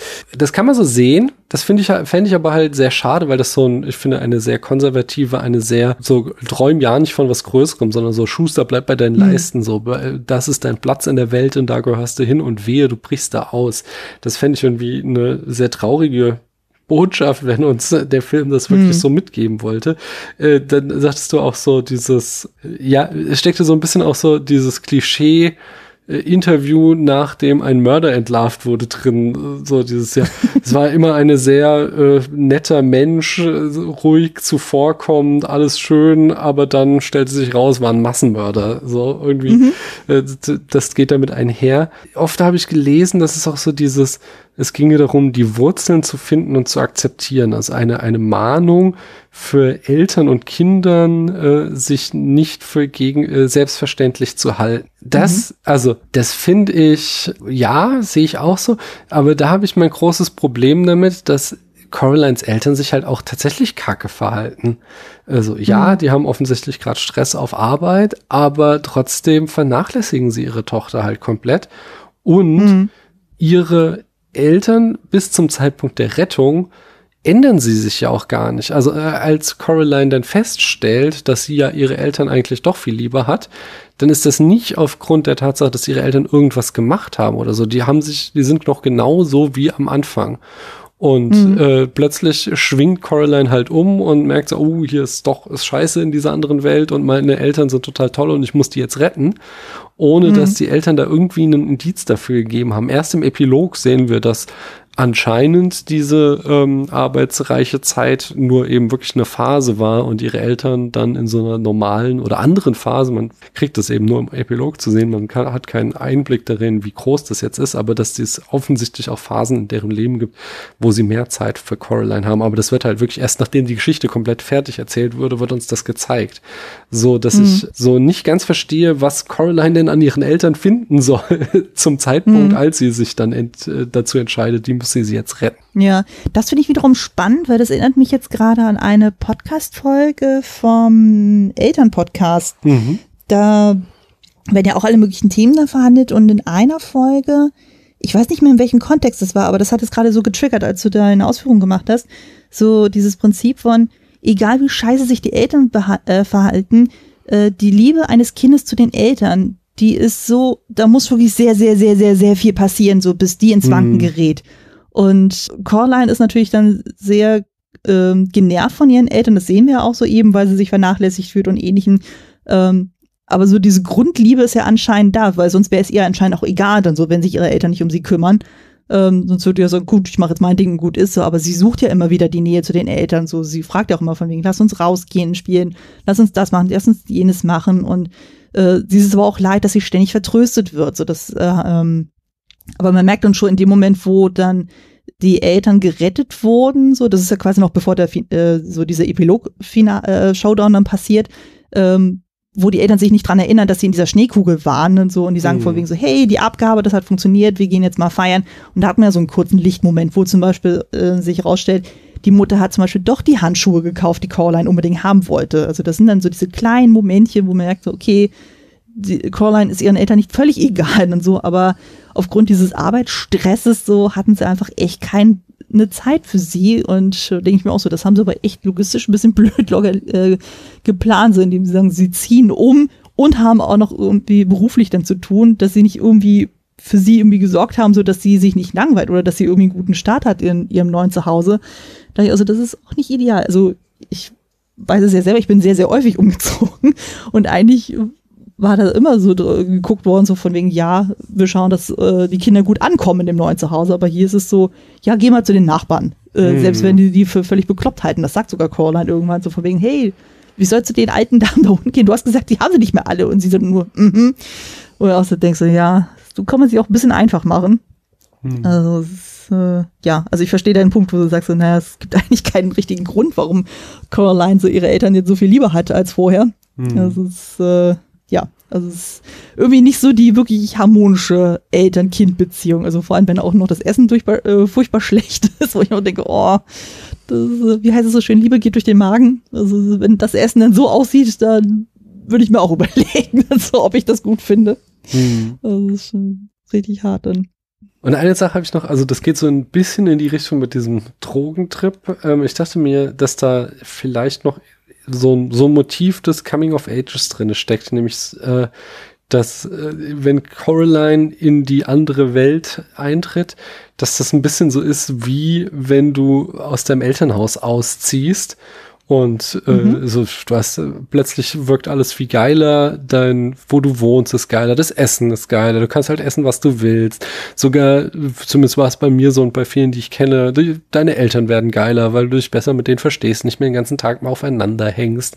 Und ähm, erst im Laufe der Zeit kriegst du halt mit, dass dieses Erwachsensein auch seine Schattenseiten hat. So dieses, die Monster unterm Bett sind jetzt auf dein Bankkonto eingezogen und du musst dich um den ganzen Scheiß selbst kümmern und es äh, fängt halt alles so an zu bröckeln und so bröckelt halt so die ganze tolle Fassade, die so der erste Euphorie hat, wenn du dein Elternhaus verlässt, die bröckelt halt so weg. Äh, das dachte ich, ob dieses Motiv da nicht irgendwie auch noch so ein bisschen in diesem Film mit drinne steckt. Hm, das wäre aber ein bisschen früh dann so. Also ich meine, sie ist Ja, ja das jetzt ist- irgendwie 10, 11. Auf jeden aber, Fall. Ja. Nein, nein, das ist nur so metaphorisch. Also es ist nicht buchstäblich, dass sie jetzt wirklich äh, einen Abnabelungsprozess machen, sondern, äh, sondern dass das ein, ein Motiv ist, was hier in dem Film vorkommt. So hatte ich das eher verstanden. Hm. Hm. Ja, das könnte man auf jeden Fall da drin sehen. Also so dieses, so was du schon sagst, so dieses erstmal, alles, was nicht das Elternhaus ist, ist erstmal cool und shiny Hm. und art und so. Und dann, sobald dann irgendwie die ersten Risse kommen, merkt man so auf einmal, oh, dann kommt so die Ernüchterung. Ich glaube, das trifft das äh, ganz gut hin. Hm. Das ein, ja. Ich habe so ein paar Kritikpunkte gelesen in meiner Vorbereitung und wollte die mal so vortragen und fragen, wie Mhm. du so dazu stehst. Mhm. Eins war, wenn man Kinder den Bildern der äh, von herausgerissenen Augen einer Frau deformierten Figuren, die ein junges Mädchen verfolgen und sogar den Gedanken, Knöpfe in die Augenhöhlen zu nähen, aussetzt, hinterlässt das definitiv ein Trauma. Wie würdest du dazu stehen? Das kommt darauf an, äh, wie alt das Kind ist und wie, wie sensibel das Kind ist. Also ich weiß von einer Freundin, die hat den Film ihrer achtjährigen Tochter gezeigt und der Film Mhm. ist ja irgendwie ab sechs freigegeben. Und das Kind, soweit ich mich erinnere, war auch eher ein bisschen sensibler veranlagt und die war völlig verstört von dem Film. Oh also das war dann zu viel des, zu viel des Guten und so. Und die dachten nur so, ach Mensch, das wirkt so wie ein Kinderfilm, so vielleicht ein bisschen Mhm. fantasievoll, alles schön und so, aber nee, nee, das ist dann schon wieder zu viel des Guten. Also naja, es, es gibt ja auch so kindlicher Horror, darüber haben wir ja auch schon gesprochen. Und Mhm. es gibt ja auch so Filme, wo man sagt so, okay, was ist sowas wie Nightmare Before Christmas? Also man kann ja mit gruseligen Elementen arbeiten, so, aber wenn man die halt auf eine schöne Art und Weise verpackt, wie gesagt, zum Beispiel bei Nightmare Before Christmas, die sehen zwar alle ein bisschen creepy aus, Hm. aber die sind ja eigentlich ganz lieb dann so, die wollen einfach nur ihr Ding machen, so. Und Jack Skeleton, der halt aussieht wie so ein dünnes Skelett, der will doch einfach nur schöne Sachen machen, so. Er will auch mal Weihnachten feiern, warum darf er das nicht auch mal machen, so.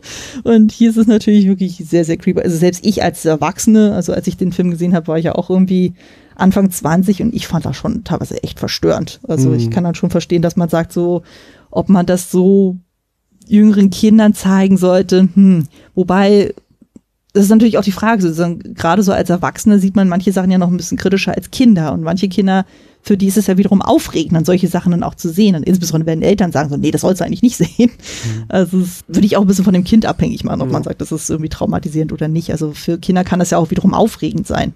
Dass sie sagen, okay, sie können, müssen sich nicht in der realen Welt mit Monstern auseinandersetzen, aber innerhalb dieses Films äh, ist es für die wiederum spannend dann so und äh, können auf die Weise vielleicht auch äh, irgendwelche inneren Ängste damit überwinden. So, das äh, deswegen sagt man auch zum Beispiel dann so, dass man auch durchaus Kindern auch mal ein bisschen was zumuten kann. Also Hm. wird ja auch ganz äh, viel geschimpft, zum Beispiel über die Don Bluth-Filme, wo man sagt, das ist eigentlich viel zu düster, das sollte man Kindern nicht zeigen. So.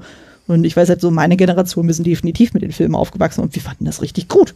Ist dann so, weil es einfach eine eigene Ästhetik hat, so das ist halt eine eigene Dynamik, das ist nicht so alles weichgespült, und, sondern das ist irgendwie, das fordert einen ja auch so als Zuschauer, dass man dann sich mit gewissen Ängsten auch auseinandersetzt.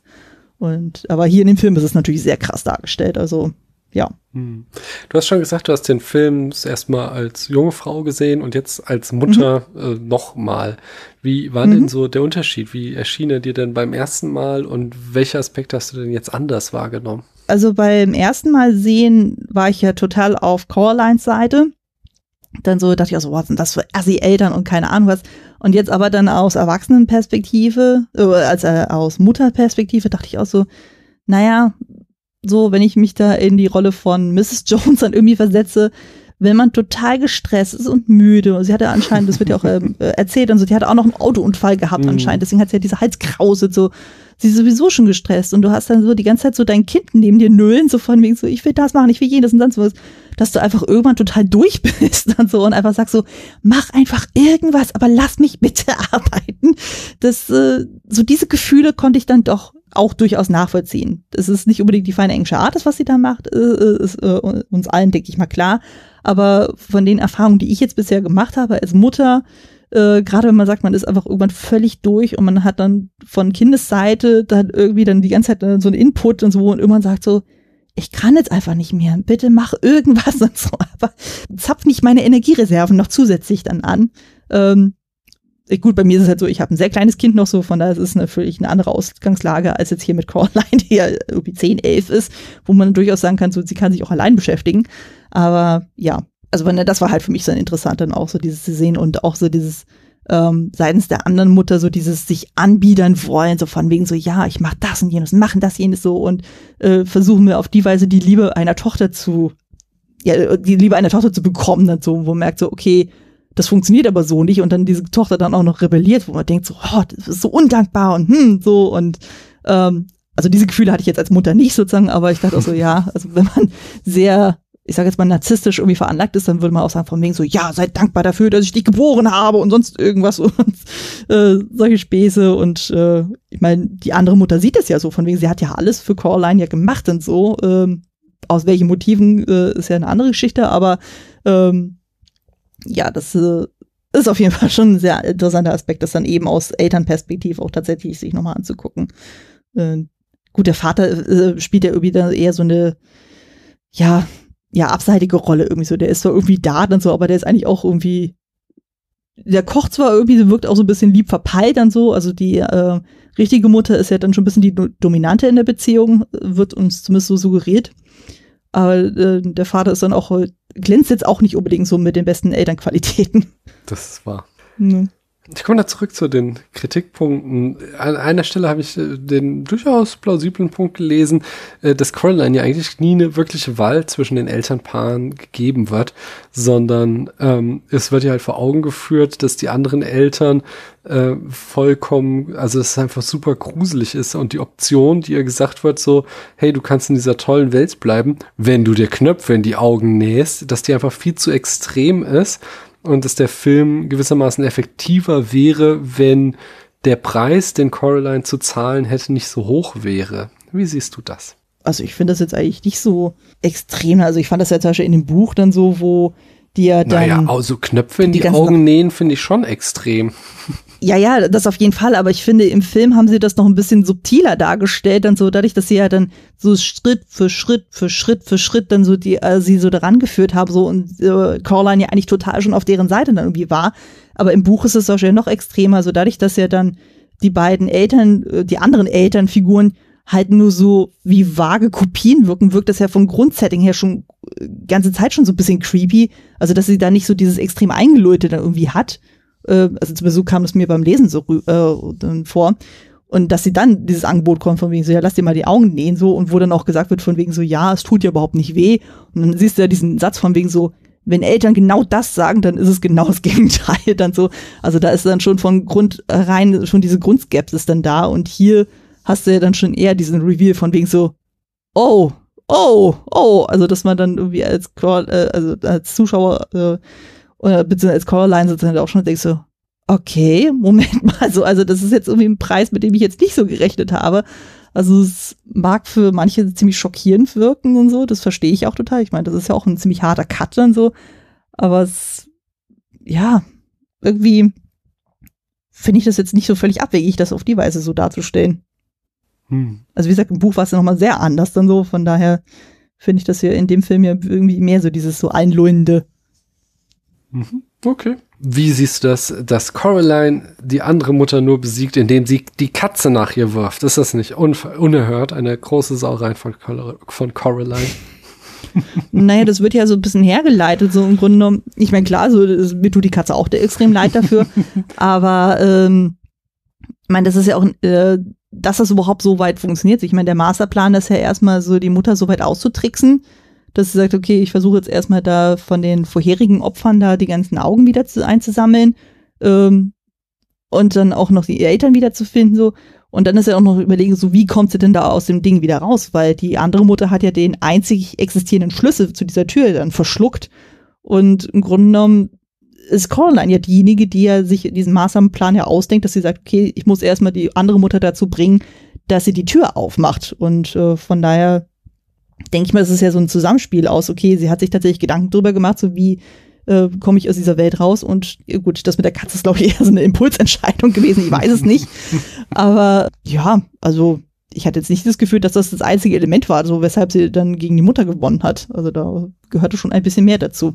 Hm. Genau, und dann äh, ein Punkt noch, äh, und zwar, dass der Film im Gegensatz zum Buch inkonsistenter wäre, weil wahrscheinlich hängt das auch damit zusammen, dass die Erzählstruktur eine andere ist, wie du uns schon erklärt hast, weil hm. im Buch ist es wohl nur so, dass dieser Tunnel der einzige, die einzige ja, Weg von der einen Welt in die andere ist Während mhm. hier im Film dann noch dieses Element, man kann in einer Welt einschlafen und der anderen wieder aufwachen, hineingebracht würde, was so äh, die ganzen Regeln oder Gesetze der Welt irgendwie verwässern würde. Mm, ist mir jetzt nicht negativ aufgefallen.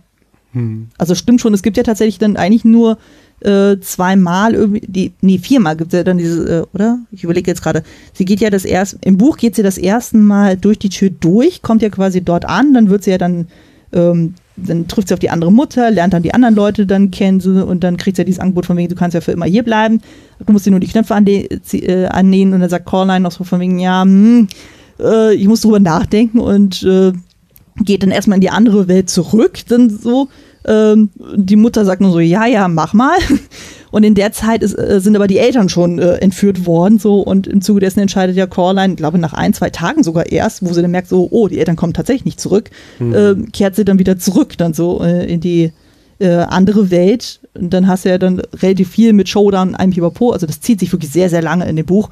Und dann kehrt sie ja, geht sie ja dann wieder final dann durch und das ist ja dann im Buch ja noch wesentlich creepiger irgendwie dargestellt mit diesem Tunnel. Also hier in dem Film sehe ich ja dieses blau-lilane was sich wie so eine Ziehharmonika irgendwie aufzieht und so. Und im Buch wird das mehr so beschrieben von wegen so, das ist irgendwie, ja, so wie so ein langer, dunkler Tunnel, der sich wie was Lebendiges anfühlt. Also es hat so ein bisschen diese Spinnen. Ästhetik, Optik, also es wird nicht so genau ausgesprochen, so, aber es wird so einem das vermittelt von wegen, sie würde durch irgendwas Lebendiges laufen und so. Oder es wäre etwas, was atmen würde, wo du auch denkst, wow, das ist schon ein bisschen sehr creepy. Ähm, aber die Katze sagt ja auch so, die hat ja auch mehrere Wege, wie sie ein- und ausspaziert. Also es gibt ja nicht nur diesen einen Tunnel, aber ja, zumindest, ähm, ich hätte jetzt gedacht, einfach so von dem, was die andere Mutter kontrolliert, ist dann ja der Tunnel quasi der einzige, wo sie das zulässt, dass Crawline den ein- und aus äh, benutzen kann. Also hm. alles andere mit dem, was du sagtest, mit dem Bett und sowas, das ist ja zum Beispiel auch so, dass dann, nachdem Crawline die, die Augen ablehnt, versperrt ja die andere Mutter ja diesen Weg ja auch, sodass sie auf die Weise wieder zurück kann. Also von daher denke ich mal, Deswegen ist sie auch so drauf beharrt, dass dann Coraline durch diesen Tunnel nicht mehr durch kann. Dann, mhm. als es äh, klar wird, so, die kriegt sie nicht überredet. Also, das ist jetzt kein Punkt, den ich jetzt irgendwie negativ ankreiden würde. Okay. Ich habe noch eine mehr so eine Beobachtung. Ich hatte neulich leider den neuesten Bibi und Tina Film mit meiner kleinen Tochter im Kino gucken müssen. Oha. Oh, genau.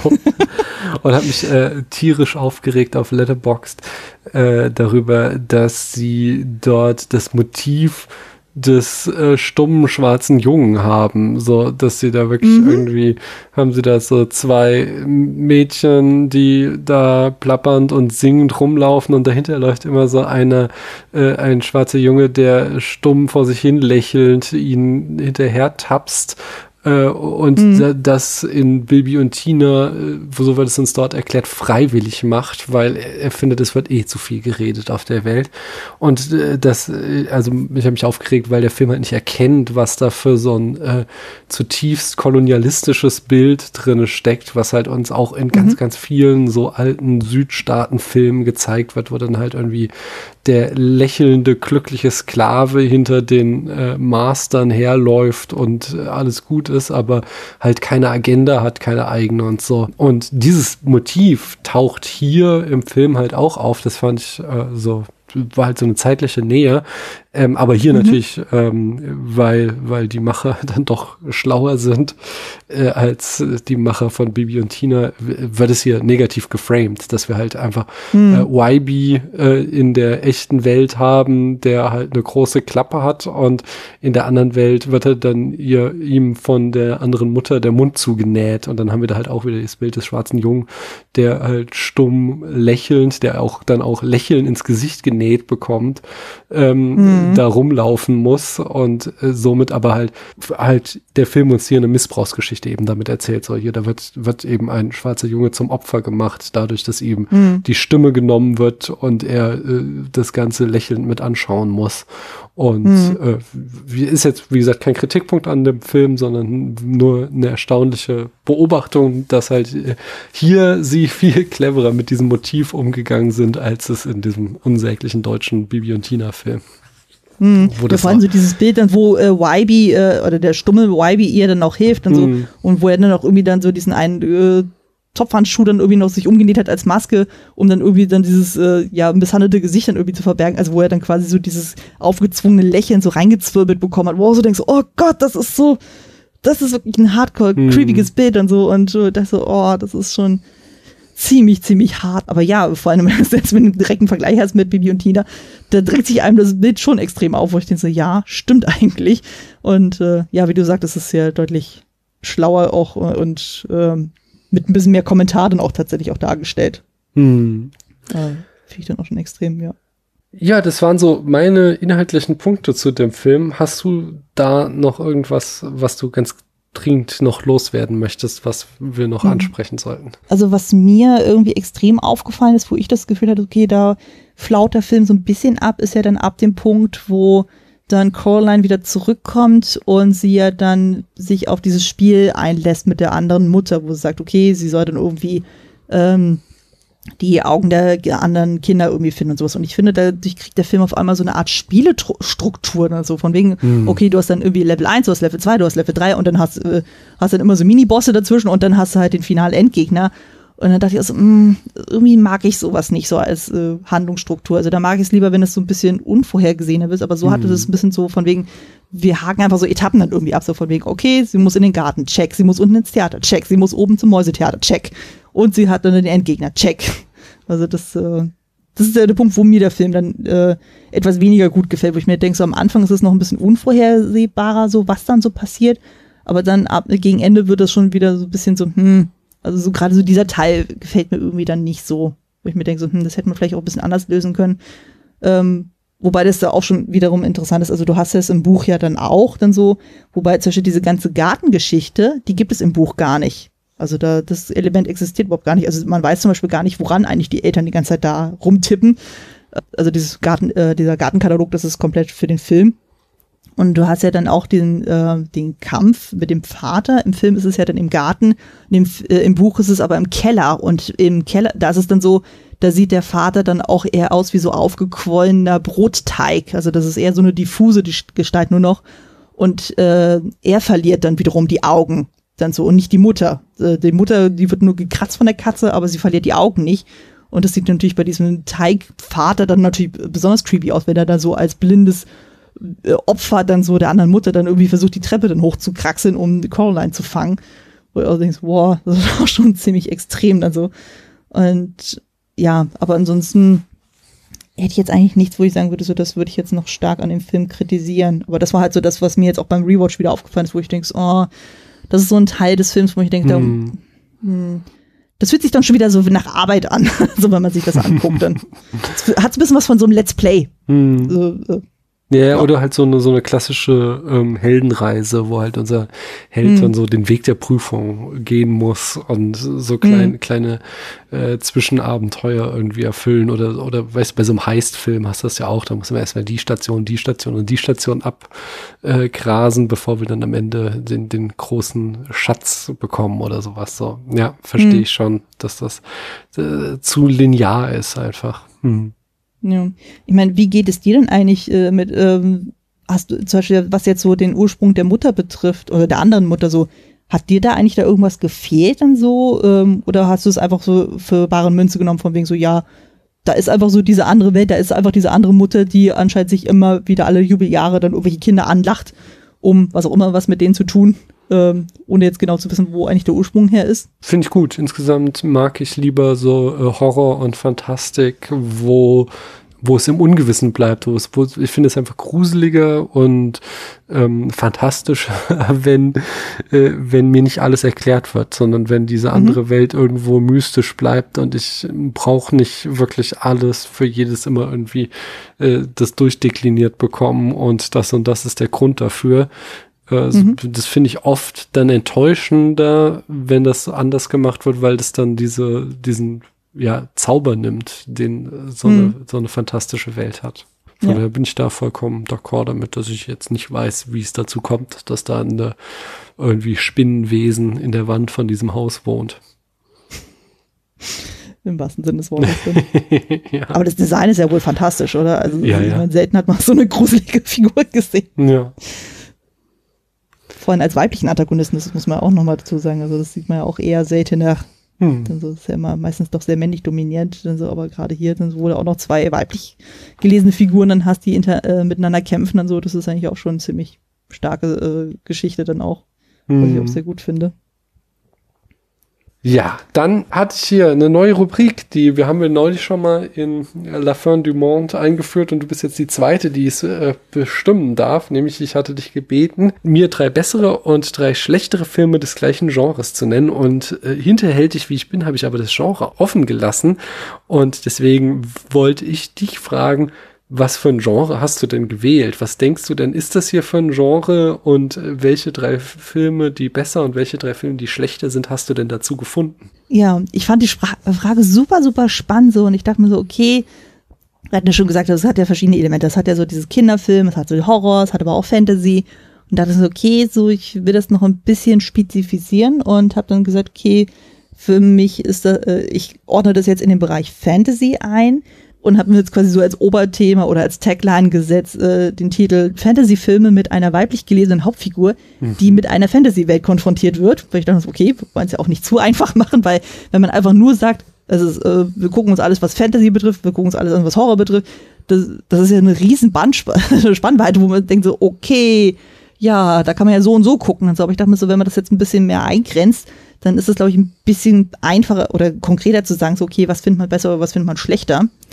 Und äh, ist die Frage, soll ich mit den besseren anfangen oder eher mit den schlechteren? Was ist dir lieber? Fang mit den schlechten an. Okay, ja, da habe ich jetzt verschiedene Sachen. Ähm, ich fange jetzt mal mit äh, Mirror Mask an. Ich weiß nicht, ob der dir was sagt. Nee, gar nicht. Okay, ähm, ich kannte den auch Ewigzeiten nicht. Mein Mann hat den irgendwann mal entdeckt und zwar basiert er auch irgendwie auf einem Werk von Neil Gaiman und da haben wir auch, das ist ein relativ kleiner Film und so und es geht dann auch um so eine dysfunktionale Mutter-Tochter-Beziehung, die in einem Zirkus irgendwie leben und dann passiert was mit der Mutter und dann die Tochter flieht, äh, verirrt sich dann irgendwie in so Zeichnungen und dann hat man auf einmal so eine Licht- und Schattenwelt so und es ist irgendwie alles ziemlich wirr dann so von den Figuren her, auch ein bisschen skurril. Ähm, was den Film aber auch deutlich schlechter macht, ist, da finde ich die Hauptfigur ziemlich unsympathisch und zum anderen die Effekte sind auch sehr, sehr, sehr, sehr, sehr, sehr mies. Mhm. das, äh, das, äh, von, das ist so ein okayer Film, den man durchaus mal sehen kann, aber der ist auch vom Pacing her wirklich irrsinnig langsam und langatmig und ich dachte so, hm. Mhm. also das ist also ein Film von wegen so einmal gesehen, check und äh, ja, gibt Besseres. Dann als nächstes hätte ich äh, Alice im Wunderland, mhm. äh, äh den Disney-Film, also den äh, aus 1950. Mhm. So, ähm, ich bin tatsächlich kein Freund von dem Film. Also ich finde ihn einfach zu bizarr und ich finde Alice auch einfach super unsympathisch. Und so. Also ich meine, die Figuren sind halt super skurril dann auch so, aber irgendwie, vor allem, weil es auch da keinen so richtig äh, roten Faden dann gibt, so. Ich meine, das ist ja auch irgendwie der Sinn und Zweck von Lewis Carrolls Werk und so, aber ich bin da persönlich kein Freund davon. Also das ist jetzt wirklich eine rein subjektive Liste, die ich hier aufführe. Mhm. Das muss man dazu sagen. Und äh, wo ich das Gefühl habe, so, okay, ja, da stolpert Alice von einem Abenteuer ins nächste, aber sie lernt doch nichts dabei. Und das finde ich ja irgendwie so ein bisschen, nee, mag ich irgendwie dann nicht so richtig. Also ich habe da keine Moral da irgendwie draus gezogen oder kein, ja, ja doch so kein Oberthema rausgezogen, von wegen so, was nimmt Alice aus diesem Abenteuer dann irgendwie mit? Und äh, genau, als letztes hätte ich tatsächlich, wir haben den Film auch schon so ein bisschen angerissen, der Zauberer von Oz.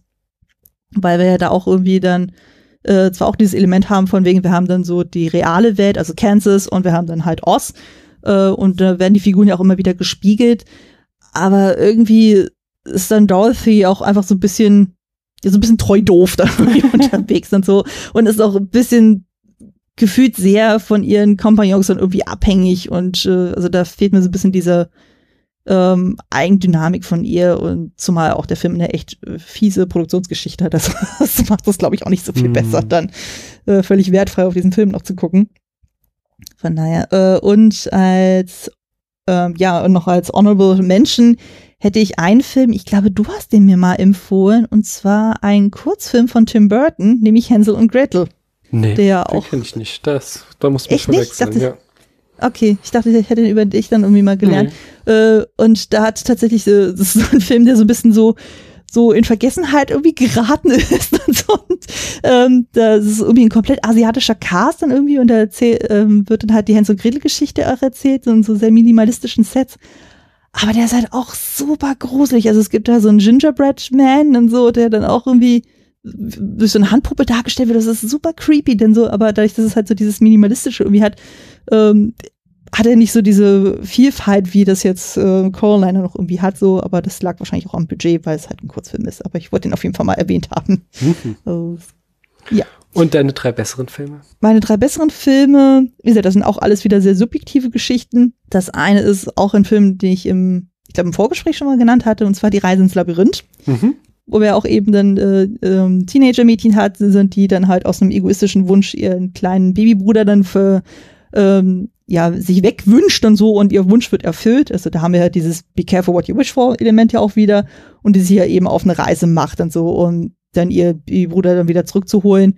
Und ähm, da finde ich, äh, diese Filme hat mich einfach wirklich schon seit Jahren irgendwie sehr begleitet, habe ich auch bei Klassikerfilmen besprochen.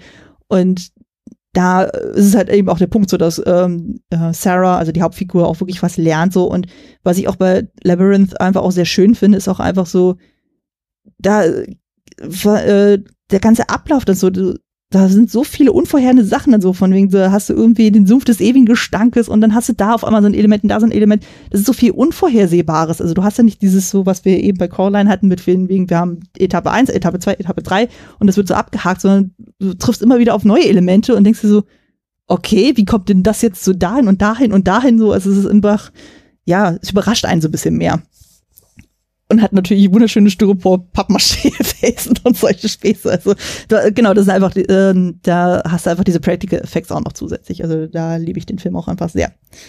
Und David Bowie als äh, der Goblin-König sieht einfach auch fantastisch aus. Ähm, genau, als zweites hätte ich dann das wandelnde Schloss von Miyazaki. Mhm. Ähm, das ist jetzt ein bisschen sehr abseitig denn so. Also es ist äh, da sind zwar auch in dieser Welt zwar auch schon irgendwie fantastische Elemente, aber einfach so diese Interaktion zwischen der Hauptfigur Sophie mit verschiedenen Hexen und sowas, das ist einfach dann nochmal, also ich finde da auch die Geschichte von der Hauptfigur so als Frau dann so, die dann auch mit sich selber auch irgendwie extrem hadert und über sich hina selber hinauswächst und damit auch noch den äh, die männliche Hauptfigur auch noch mitrettet so und dann halt dieses riesige Gemeinschaftsding dann auch irgendwie hat. Also man merkt ja auch einfach, wie immer mehr diese Familie größer wird. Und äh, wo wir auch noch so dieses zusätzliche Ding auch haben, von wegen, es gibt da kein reines Gut und Böse, sondern es gibt da halt diese Graustufen. Das finde ich dann auch wieder sehr, sehr schön. Also ich liebe den Film ja auch abgöttisch. Und äh, genau, und dann mein letzter Pick ähm, wäre dann auch so, das geht auch sehr in diese creepige Richtung wieder, Pans Labyrinth. Mhm. Also das ist ja auch nochmal, ähm, wo man sich auch fragt, so von wegen, ja, ähm, hat sie sich das ausgedacht oder nicht? Der ist einfach visuell fantastisch, auch mit den Figuren so und ähm, wo man auch fragt, wegen, das ist ja auch vieles mit diesem Eskapismus, was wir auch haben, von wegen sie, äh, ist dann die Frage, so sind diese, äh, sind diese Fantasiefiguren wirklich real da oder ist das einfach nur eine Flucht vor dem Bürgerkrieg, dann so, der da gerade stattfindet und solche Späße. Und sowas halt. Weil das äh, war ja zum Beispiel auch ein Punkt, den wir gar, jetzt bei Coraline gar nicht besprochen haben. So, sind wir uns denn wirklich sicher, dass sie aus der anderen Welt geflohen ist oder ist sie nicht eventuell doch noch irgendwie Teil dessen? Inwiefern? Das, das verstehe ich jetzt gar nicht. Ähm, also ähm, es wird, ähm, ich habe da so ein paar Theorievideos gesehen und zwar wird so ein bisschen impliziert, dass Coraline nur in dem Glauben gelassen wird, dass sie aus der anderen Welt geflohen ist, sondern dass sie eigentlich immer noch Teil dessen ist. Und mhm. zwar ähm, du erinnerst dich, in einer anderen Welt, der Garten ist nach ihrem Kopf äh, Mhm. gebaut. Und wir sehen ganz, ganz am Ende in der, äh, in der richtigen Welt, da sind sie ja auch wieder in den Garten. Mhm. Und dann gibt es ja so einen Zoom raus. Dann so, also du siehst ja alle, die da im Garten da sind, da am Tulpenplatz. Und wenn du dann nochmal guckst und so, wenn dann dieser Zoom raus ist und guck dir mal an, welche Kopfform dann dieser Garten dann hat. Hm, verstehe. Und das ist der Kopf der anderen Mutter. Hm. Und das ist anscheinend irgendwie so ein Indiz darauf, dass eventuell Coraline nur in dem Glauben gelassen wird, dass sie eigentlich äh, geflohen ist, aber dass sie eventuell doch noch Teil dieses Spinnennetzes wortwörtlich dann noch geblieben ist. Ja, okay. Verstehe. Ja. Kann, kann man so sehen, man weiß nicht, also ich gehe jetzt einfach mal vom optimistischen Ende aus, dass er tatsächlich dann sie gewonnen hat. Also das wäre Mhm. auch ein bisschen traurig. Ich meine, wir sind nicht bei, ich weiß nicht, war das Nightmare on Elm Street, wo das irgendwie da äh, dann doch nicht so das Ende vom Lied dann irgendwie war. Ich weiß es nicht mehr genau, Mhm. aber fand ich irgendwie auch Komm jetzt auch nicht drauf. Ansatz. Ich bringe mal meine. Ich habe ähm, Ja. die, ich habe mich für Stop-Motion-Animationsfilme entschieden und habe ähm, bei den schlechteren ähm, Fantastische Mr. Fox ist ein netter Film, ist so auch so Quintessenz Wes Anderson, ähm, der ähm, so ja Wes Anderson hat halt irgendwie sonst immer Puppenwelten, in denen er echte Menschen setzt. In Fantastische Mr. Fox setzt er dann halt auch noch Puppen in seine Puppenwolken. Welten kann man machen, äh, hatte ich gerne, habe ich im Kino gesehen, hat Spaß gemacht, aber ist eben kein Coraline. ähm, eins tiefer habe ich den Isle, oder ich, ich habe jetzt gar keine Rangliste. Isle of Dogs habe ich noch einen Film, den ich schlechter fand. Ähm, hat charmante Punkte, hat aber auch Probleme mit ähm, ähm, kultureller Aneignung. Ist kompliziert auch das. Ich habe einen langen Text auf Letterbox geschrieben. Äh, man kann es nicht so hundertprozentig sagen, dass es durch und durch ein Werk kultureller Aneignung ist, sondern ähm, wenn man sich da verschiedene Dimensionen anguckt, dann zahlt der Wes Anderson auch äh, Tribut. Ähm, aber es ist jetzt meines Erachtens auch nicht irgendwie einer der besten Wes Anderson-Filme. Von daher schlechter als Coraline. Und dann habe ich einen uralten Film von 1922, The Frogs Who Wanted a King. Eine absurde Fabel mit eben Puppenanimationen über einen Storch, der zum König der Frösche ernannt wird und die natürlich dann verspeist. Also dann, äh, und, aber ich finde halt Coraline schon sehr, sehr gut. Von daher ist es mir nicht gelungen, irgendwie jetzt auch noch drei bessere Animationsfilme zu finden, äh, Puppen- oder Stop-Motion-Animationen, sondern ich habe nochmal drei andere, wo ich sagen würde, die sind auf jeden Fall auch spannend. Also Das ist einerseits Nightmare und äh, Nightmare on Elm Street, hast du mir jetzt gerade in den Kopf gesetzt, aber ich meinte eigentlich Sorry. Nightmare Before Christmas. Nein, dafür nicht. Nein, Nightmare Before Christmas haben wir auch vor Jahren hier im Spätfilm besprochen. Ähm, ist ein toller Film. Ähm, Anomalisa ist, ich weiß nicht, ob ich den gut finden soll, aber er ist auf jeden Fall interessant. Also äh, ein Charlie Kaufman-Film, wo mit Puppen im Grunde m, typisch Charlie Kaufman eben äh, eine klinische Depression dargestellt wird äh, und ähm, man sieht dann auch mal, wie zwei Puppen Sex haben. Zum Beispiel auf die unerotischste Art und Weise, wie man sich vorstellen kann. Aber sehr realistisch. Ja, auf jeden Fall. Also allein das mit dem Kopfstoß, das fand ich so großartig. ja. Äh, und zu guter Letzt, den finde ich halt auch sehr, sehr, habe ich nur einmal gesehen, aber hat mir damals auch sehr gut gefallen. Das war Kubo and the Two Strings. Ähm, Die würde ich jetzt nochmal auf jeden Fall als weitere spannende äh, Stop-Motion- oder Puppenanimationsfilme äh, hier in den Ring werfen. Ähm, ich würde vielleicht noch einen Film ergänzen, weil du jetzt gerade Stop Motion genannt hast. Ich Mhm. glaube, den könnte man auch auf jeden Fall mal empfehlen. Und zwar hat ähm, 2008 ein Stop Motion Kurzfilm gewonnen zu Peter und der Wolf Mhm. von Susie Templeton, glaube ich. Der ist nur 30 Minuten lang sozusagen, aber der ist auch, was Stop Motion betrifft, ich, äh, das war wirklich nur so ein ultra kleines Team, was diesen Film da gemacht hat, aber der ist auch super, super schön. Also der spielt ja auch ähm, äh, mit dieser ganz berühmten Musik. Also ich habe leider den Komponisten vergessen. Prodjovev oder so ähnlich heißt der. Noch nur russisch, der spielt er halt mit diesen Mhm. Elementen und so. Und da hast du dann auch mit dieser Ente und mit der Katze und mit dem Wolf und so. Und es ist einfach, also komplett stumm alles. Es wird nur mit dieser Musik gespielt und so. Und das ist einfach sehr, sehr gut gemacht und für so einen Kurzfilm. Ähm, auch so ein bisschen, wirkt auch ein bisschen creepy dann so teilweise dann so, aber den würde ich auch an der Stelle auch nochmal empfehlen. Dann so, so einfach mal so als kleine Side Note dann. Ja, danke schön. Wir haben noch eine letzte Rubrik hier im Spätfilm für heute Abend. Und zwar, wir müssen diesen Film noch auf einer Skala von 1 bis 100 Punkten bewerten. Natürlich zwinge ich dich nicht, wenn du sagst, findest du doof, machst du nicht. Aber wenn du möchtest, dann kannst du dem Film jetzt eine Nummer anheften. Welche nu möchtest du? Und falls ja, welche Nummer kriegt er dann? Ja, ja, ich mach's auf jeden Fall. Ähm, ist jetzt die Frage, ich habe dem bei Letterbox äh, vier von fünf Sternen und ein Herz gegeben. Mhm. Ähm, ist dann die Frage, dann müsste es wäre demnach irgendwas zwischen 80 und 90 Punkten. Äh, ich sag jetzt mal 84. Mhm. Ein guter Wert. Ich glaube, ich gehe sogar noch ein bisschen höher. 85. Ich habe hm. 86, sage ich. mhm. ähm, ich mag die Bilder sehr. Ich ja, also äh, diese, diese, die Attitude von Coraline, dadurch sind die Dialoge gut, auch die Katze, äh, die, die Gespräche zwischen Coraline und der Katze mag ich auch. Ähm, ich finde aber vor allem am spannendsten dieses, was ich und was du auch eben nochmal betonst, dass man nicht so eindeutig sagen kann, und das ist die Moral von der Geschichte, sondern dass es so ein Film ist, auf dem man noch so ein bisschen rumkauen kann und überlegen, wofür mhm. steht das jetzt alles. Und äh, sowas mag ich immer sehr gerne. Das gefällt mir und deswegen äh, kriegt er da auch eine sehr hohe Wertung von mir. Ja. Mhm. Ja, teile ich da total mit. Also ich würde auch sagen, so, das ist ja wirklich ein äh, Film sozusagen, der sich auch extrem abhebt. Also allein auch so von der Stilistik her so und äh, von den Motiven her. Also ähm, würde ich auch auf jeden Fall auch raten. So, was ich auch spannend fand, das hatte ich dir auch im Vorfeld ja auch geschickt, dass der Film ja auch anscheinend deutlich an Popularität auch gewonnen hat. Also gerade bei Letterboxd sind ja neulich jetzt äh, Listen erschienen, wo ja irgendwie gesagt wurde, so ja, die Filme irgendwie bei den meisten Fans dann so ähm, mit, äh, wo dann geguckt wird, so je nach Pronomen, welches man als User gewählt hat, so. Und da war mir aufgefallen, dass dann Coraline bei äh, Leuten, die she als Pronomen dann haben, irrsinnig hoch gewertet wurde. Also da war irgendwie mhm. auf Platz 17, wo ich dachte, wow, okay.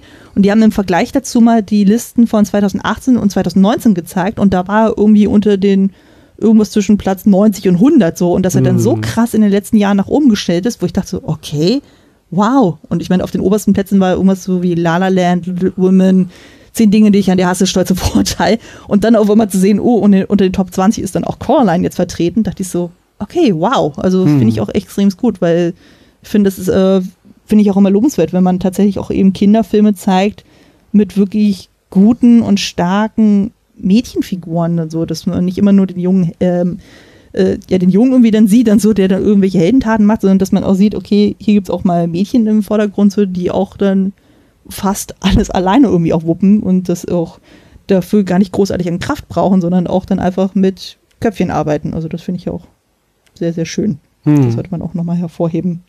Ne? Ja, schön. Anne, schön war das auch hier heute Abend mit dir gesprochen zu haben. Ich ja, hoffe, danke, wir machen dass ich das mal wieder. Durfte. Ja, gerne, jederzeit, jederzeit. Ähm, erzähl uns doch noch einmal, wo wir noch mehr von dir hören können. Ja, ihr könnt von mir hören bei meinen Podcast-Projekten, also bei Klassiker Fable, bei Kostüm Fable und bei Ungeheuerlich Schön. Wenn ihr die sucht, guckt am besten bei Twitter vorbei. Da bin ich ja mit dem Händel Kostümfrau vertreten. Da habe ich auch die ganzen Podcasts auch drin verlinkt. Die haben jeweils ihre eigenen Accounts und so und da könnt ihr alles so weit verfolgen. Und ich meine mich zu erinnern, dass du dich für ungeheuerlich schön schon mal angemeldet ja. hast für einen Film. Also von daher hören wir uns auf jeden Fall in irgendeiner Form. Ich weiß noch nicht wann, aber ich habe es nicht vergessen. Also hm. irgendwann werden wir auf die Weise auch nochmal miteinander sprechen. Ja, sehr gerne. Ne? Da freue ich mich auch schon sehr. Ja, ich mich auch. Und äh, ich freue mich, dass ihr da draußen bis hierhin zugehört habt und äh, hoffe, ihr macht das auch beim nächsten Mal wieder, wenn wir dann wieder über einen tollen Film hier sprechen. Und bis dahin sage ich einfach mal Tschüss. Tschüss.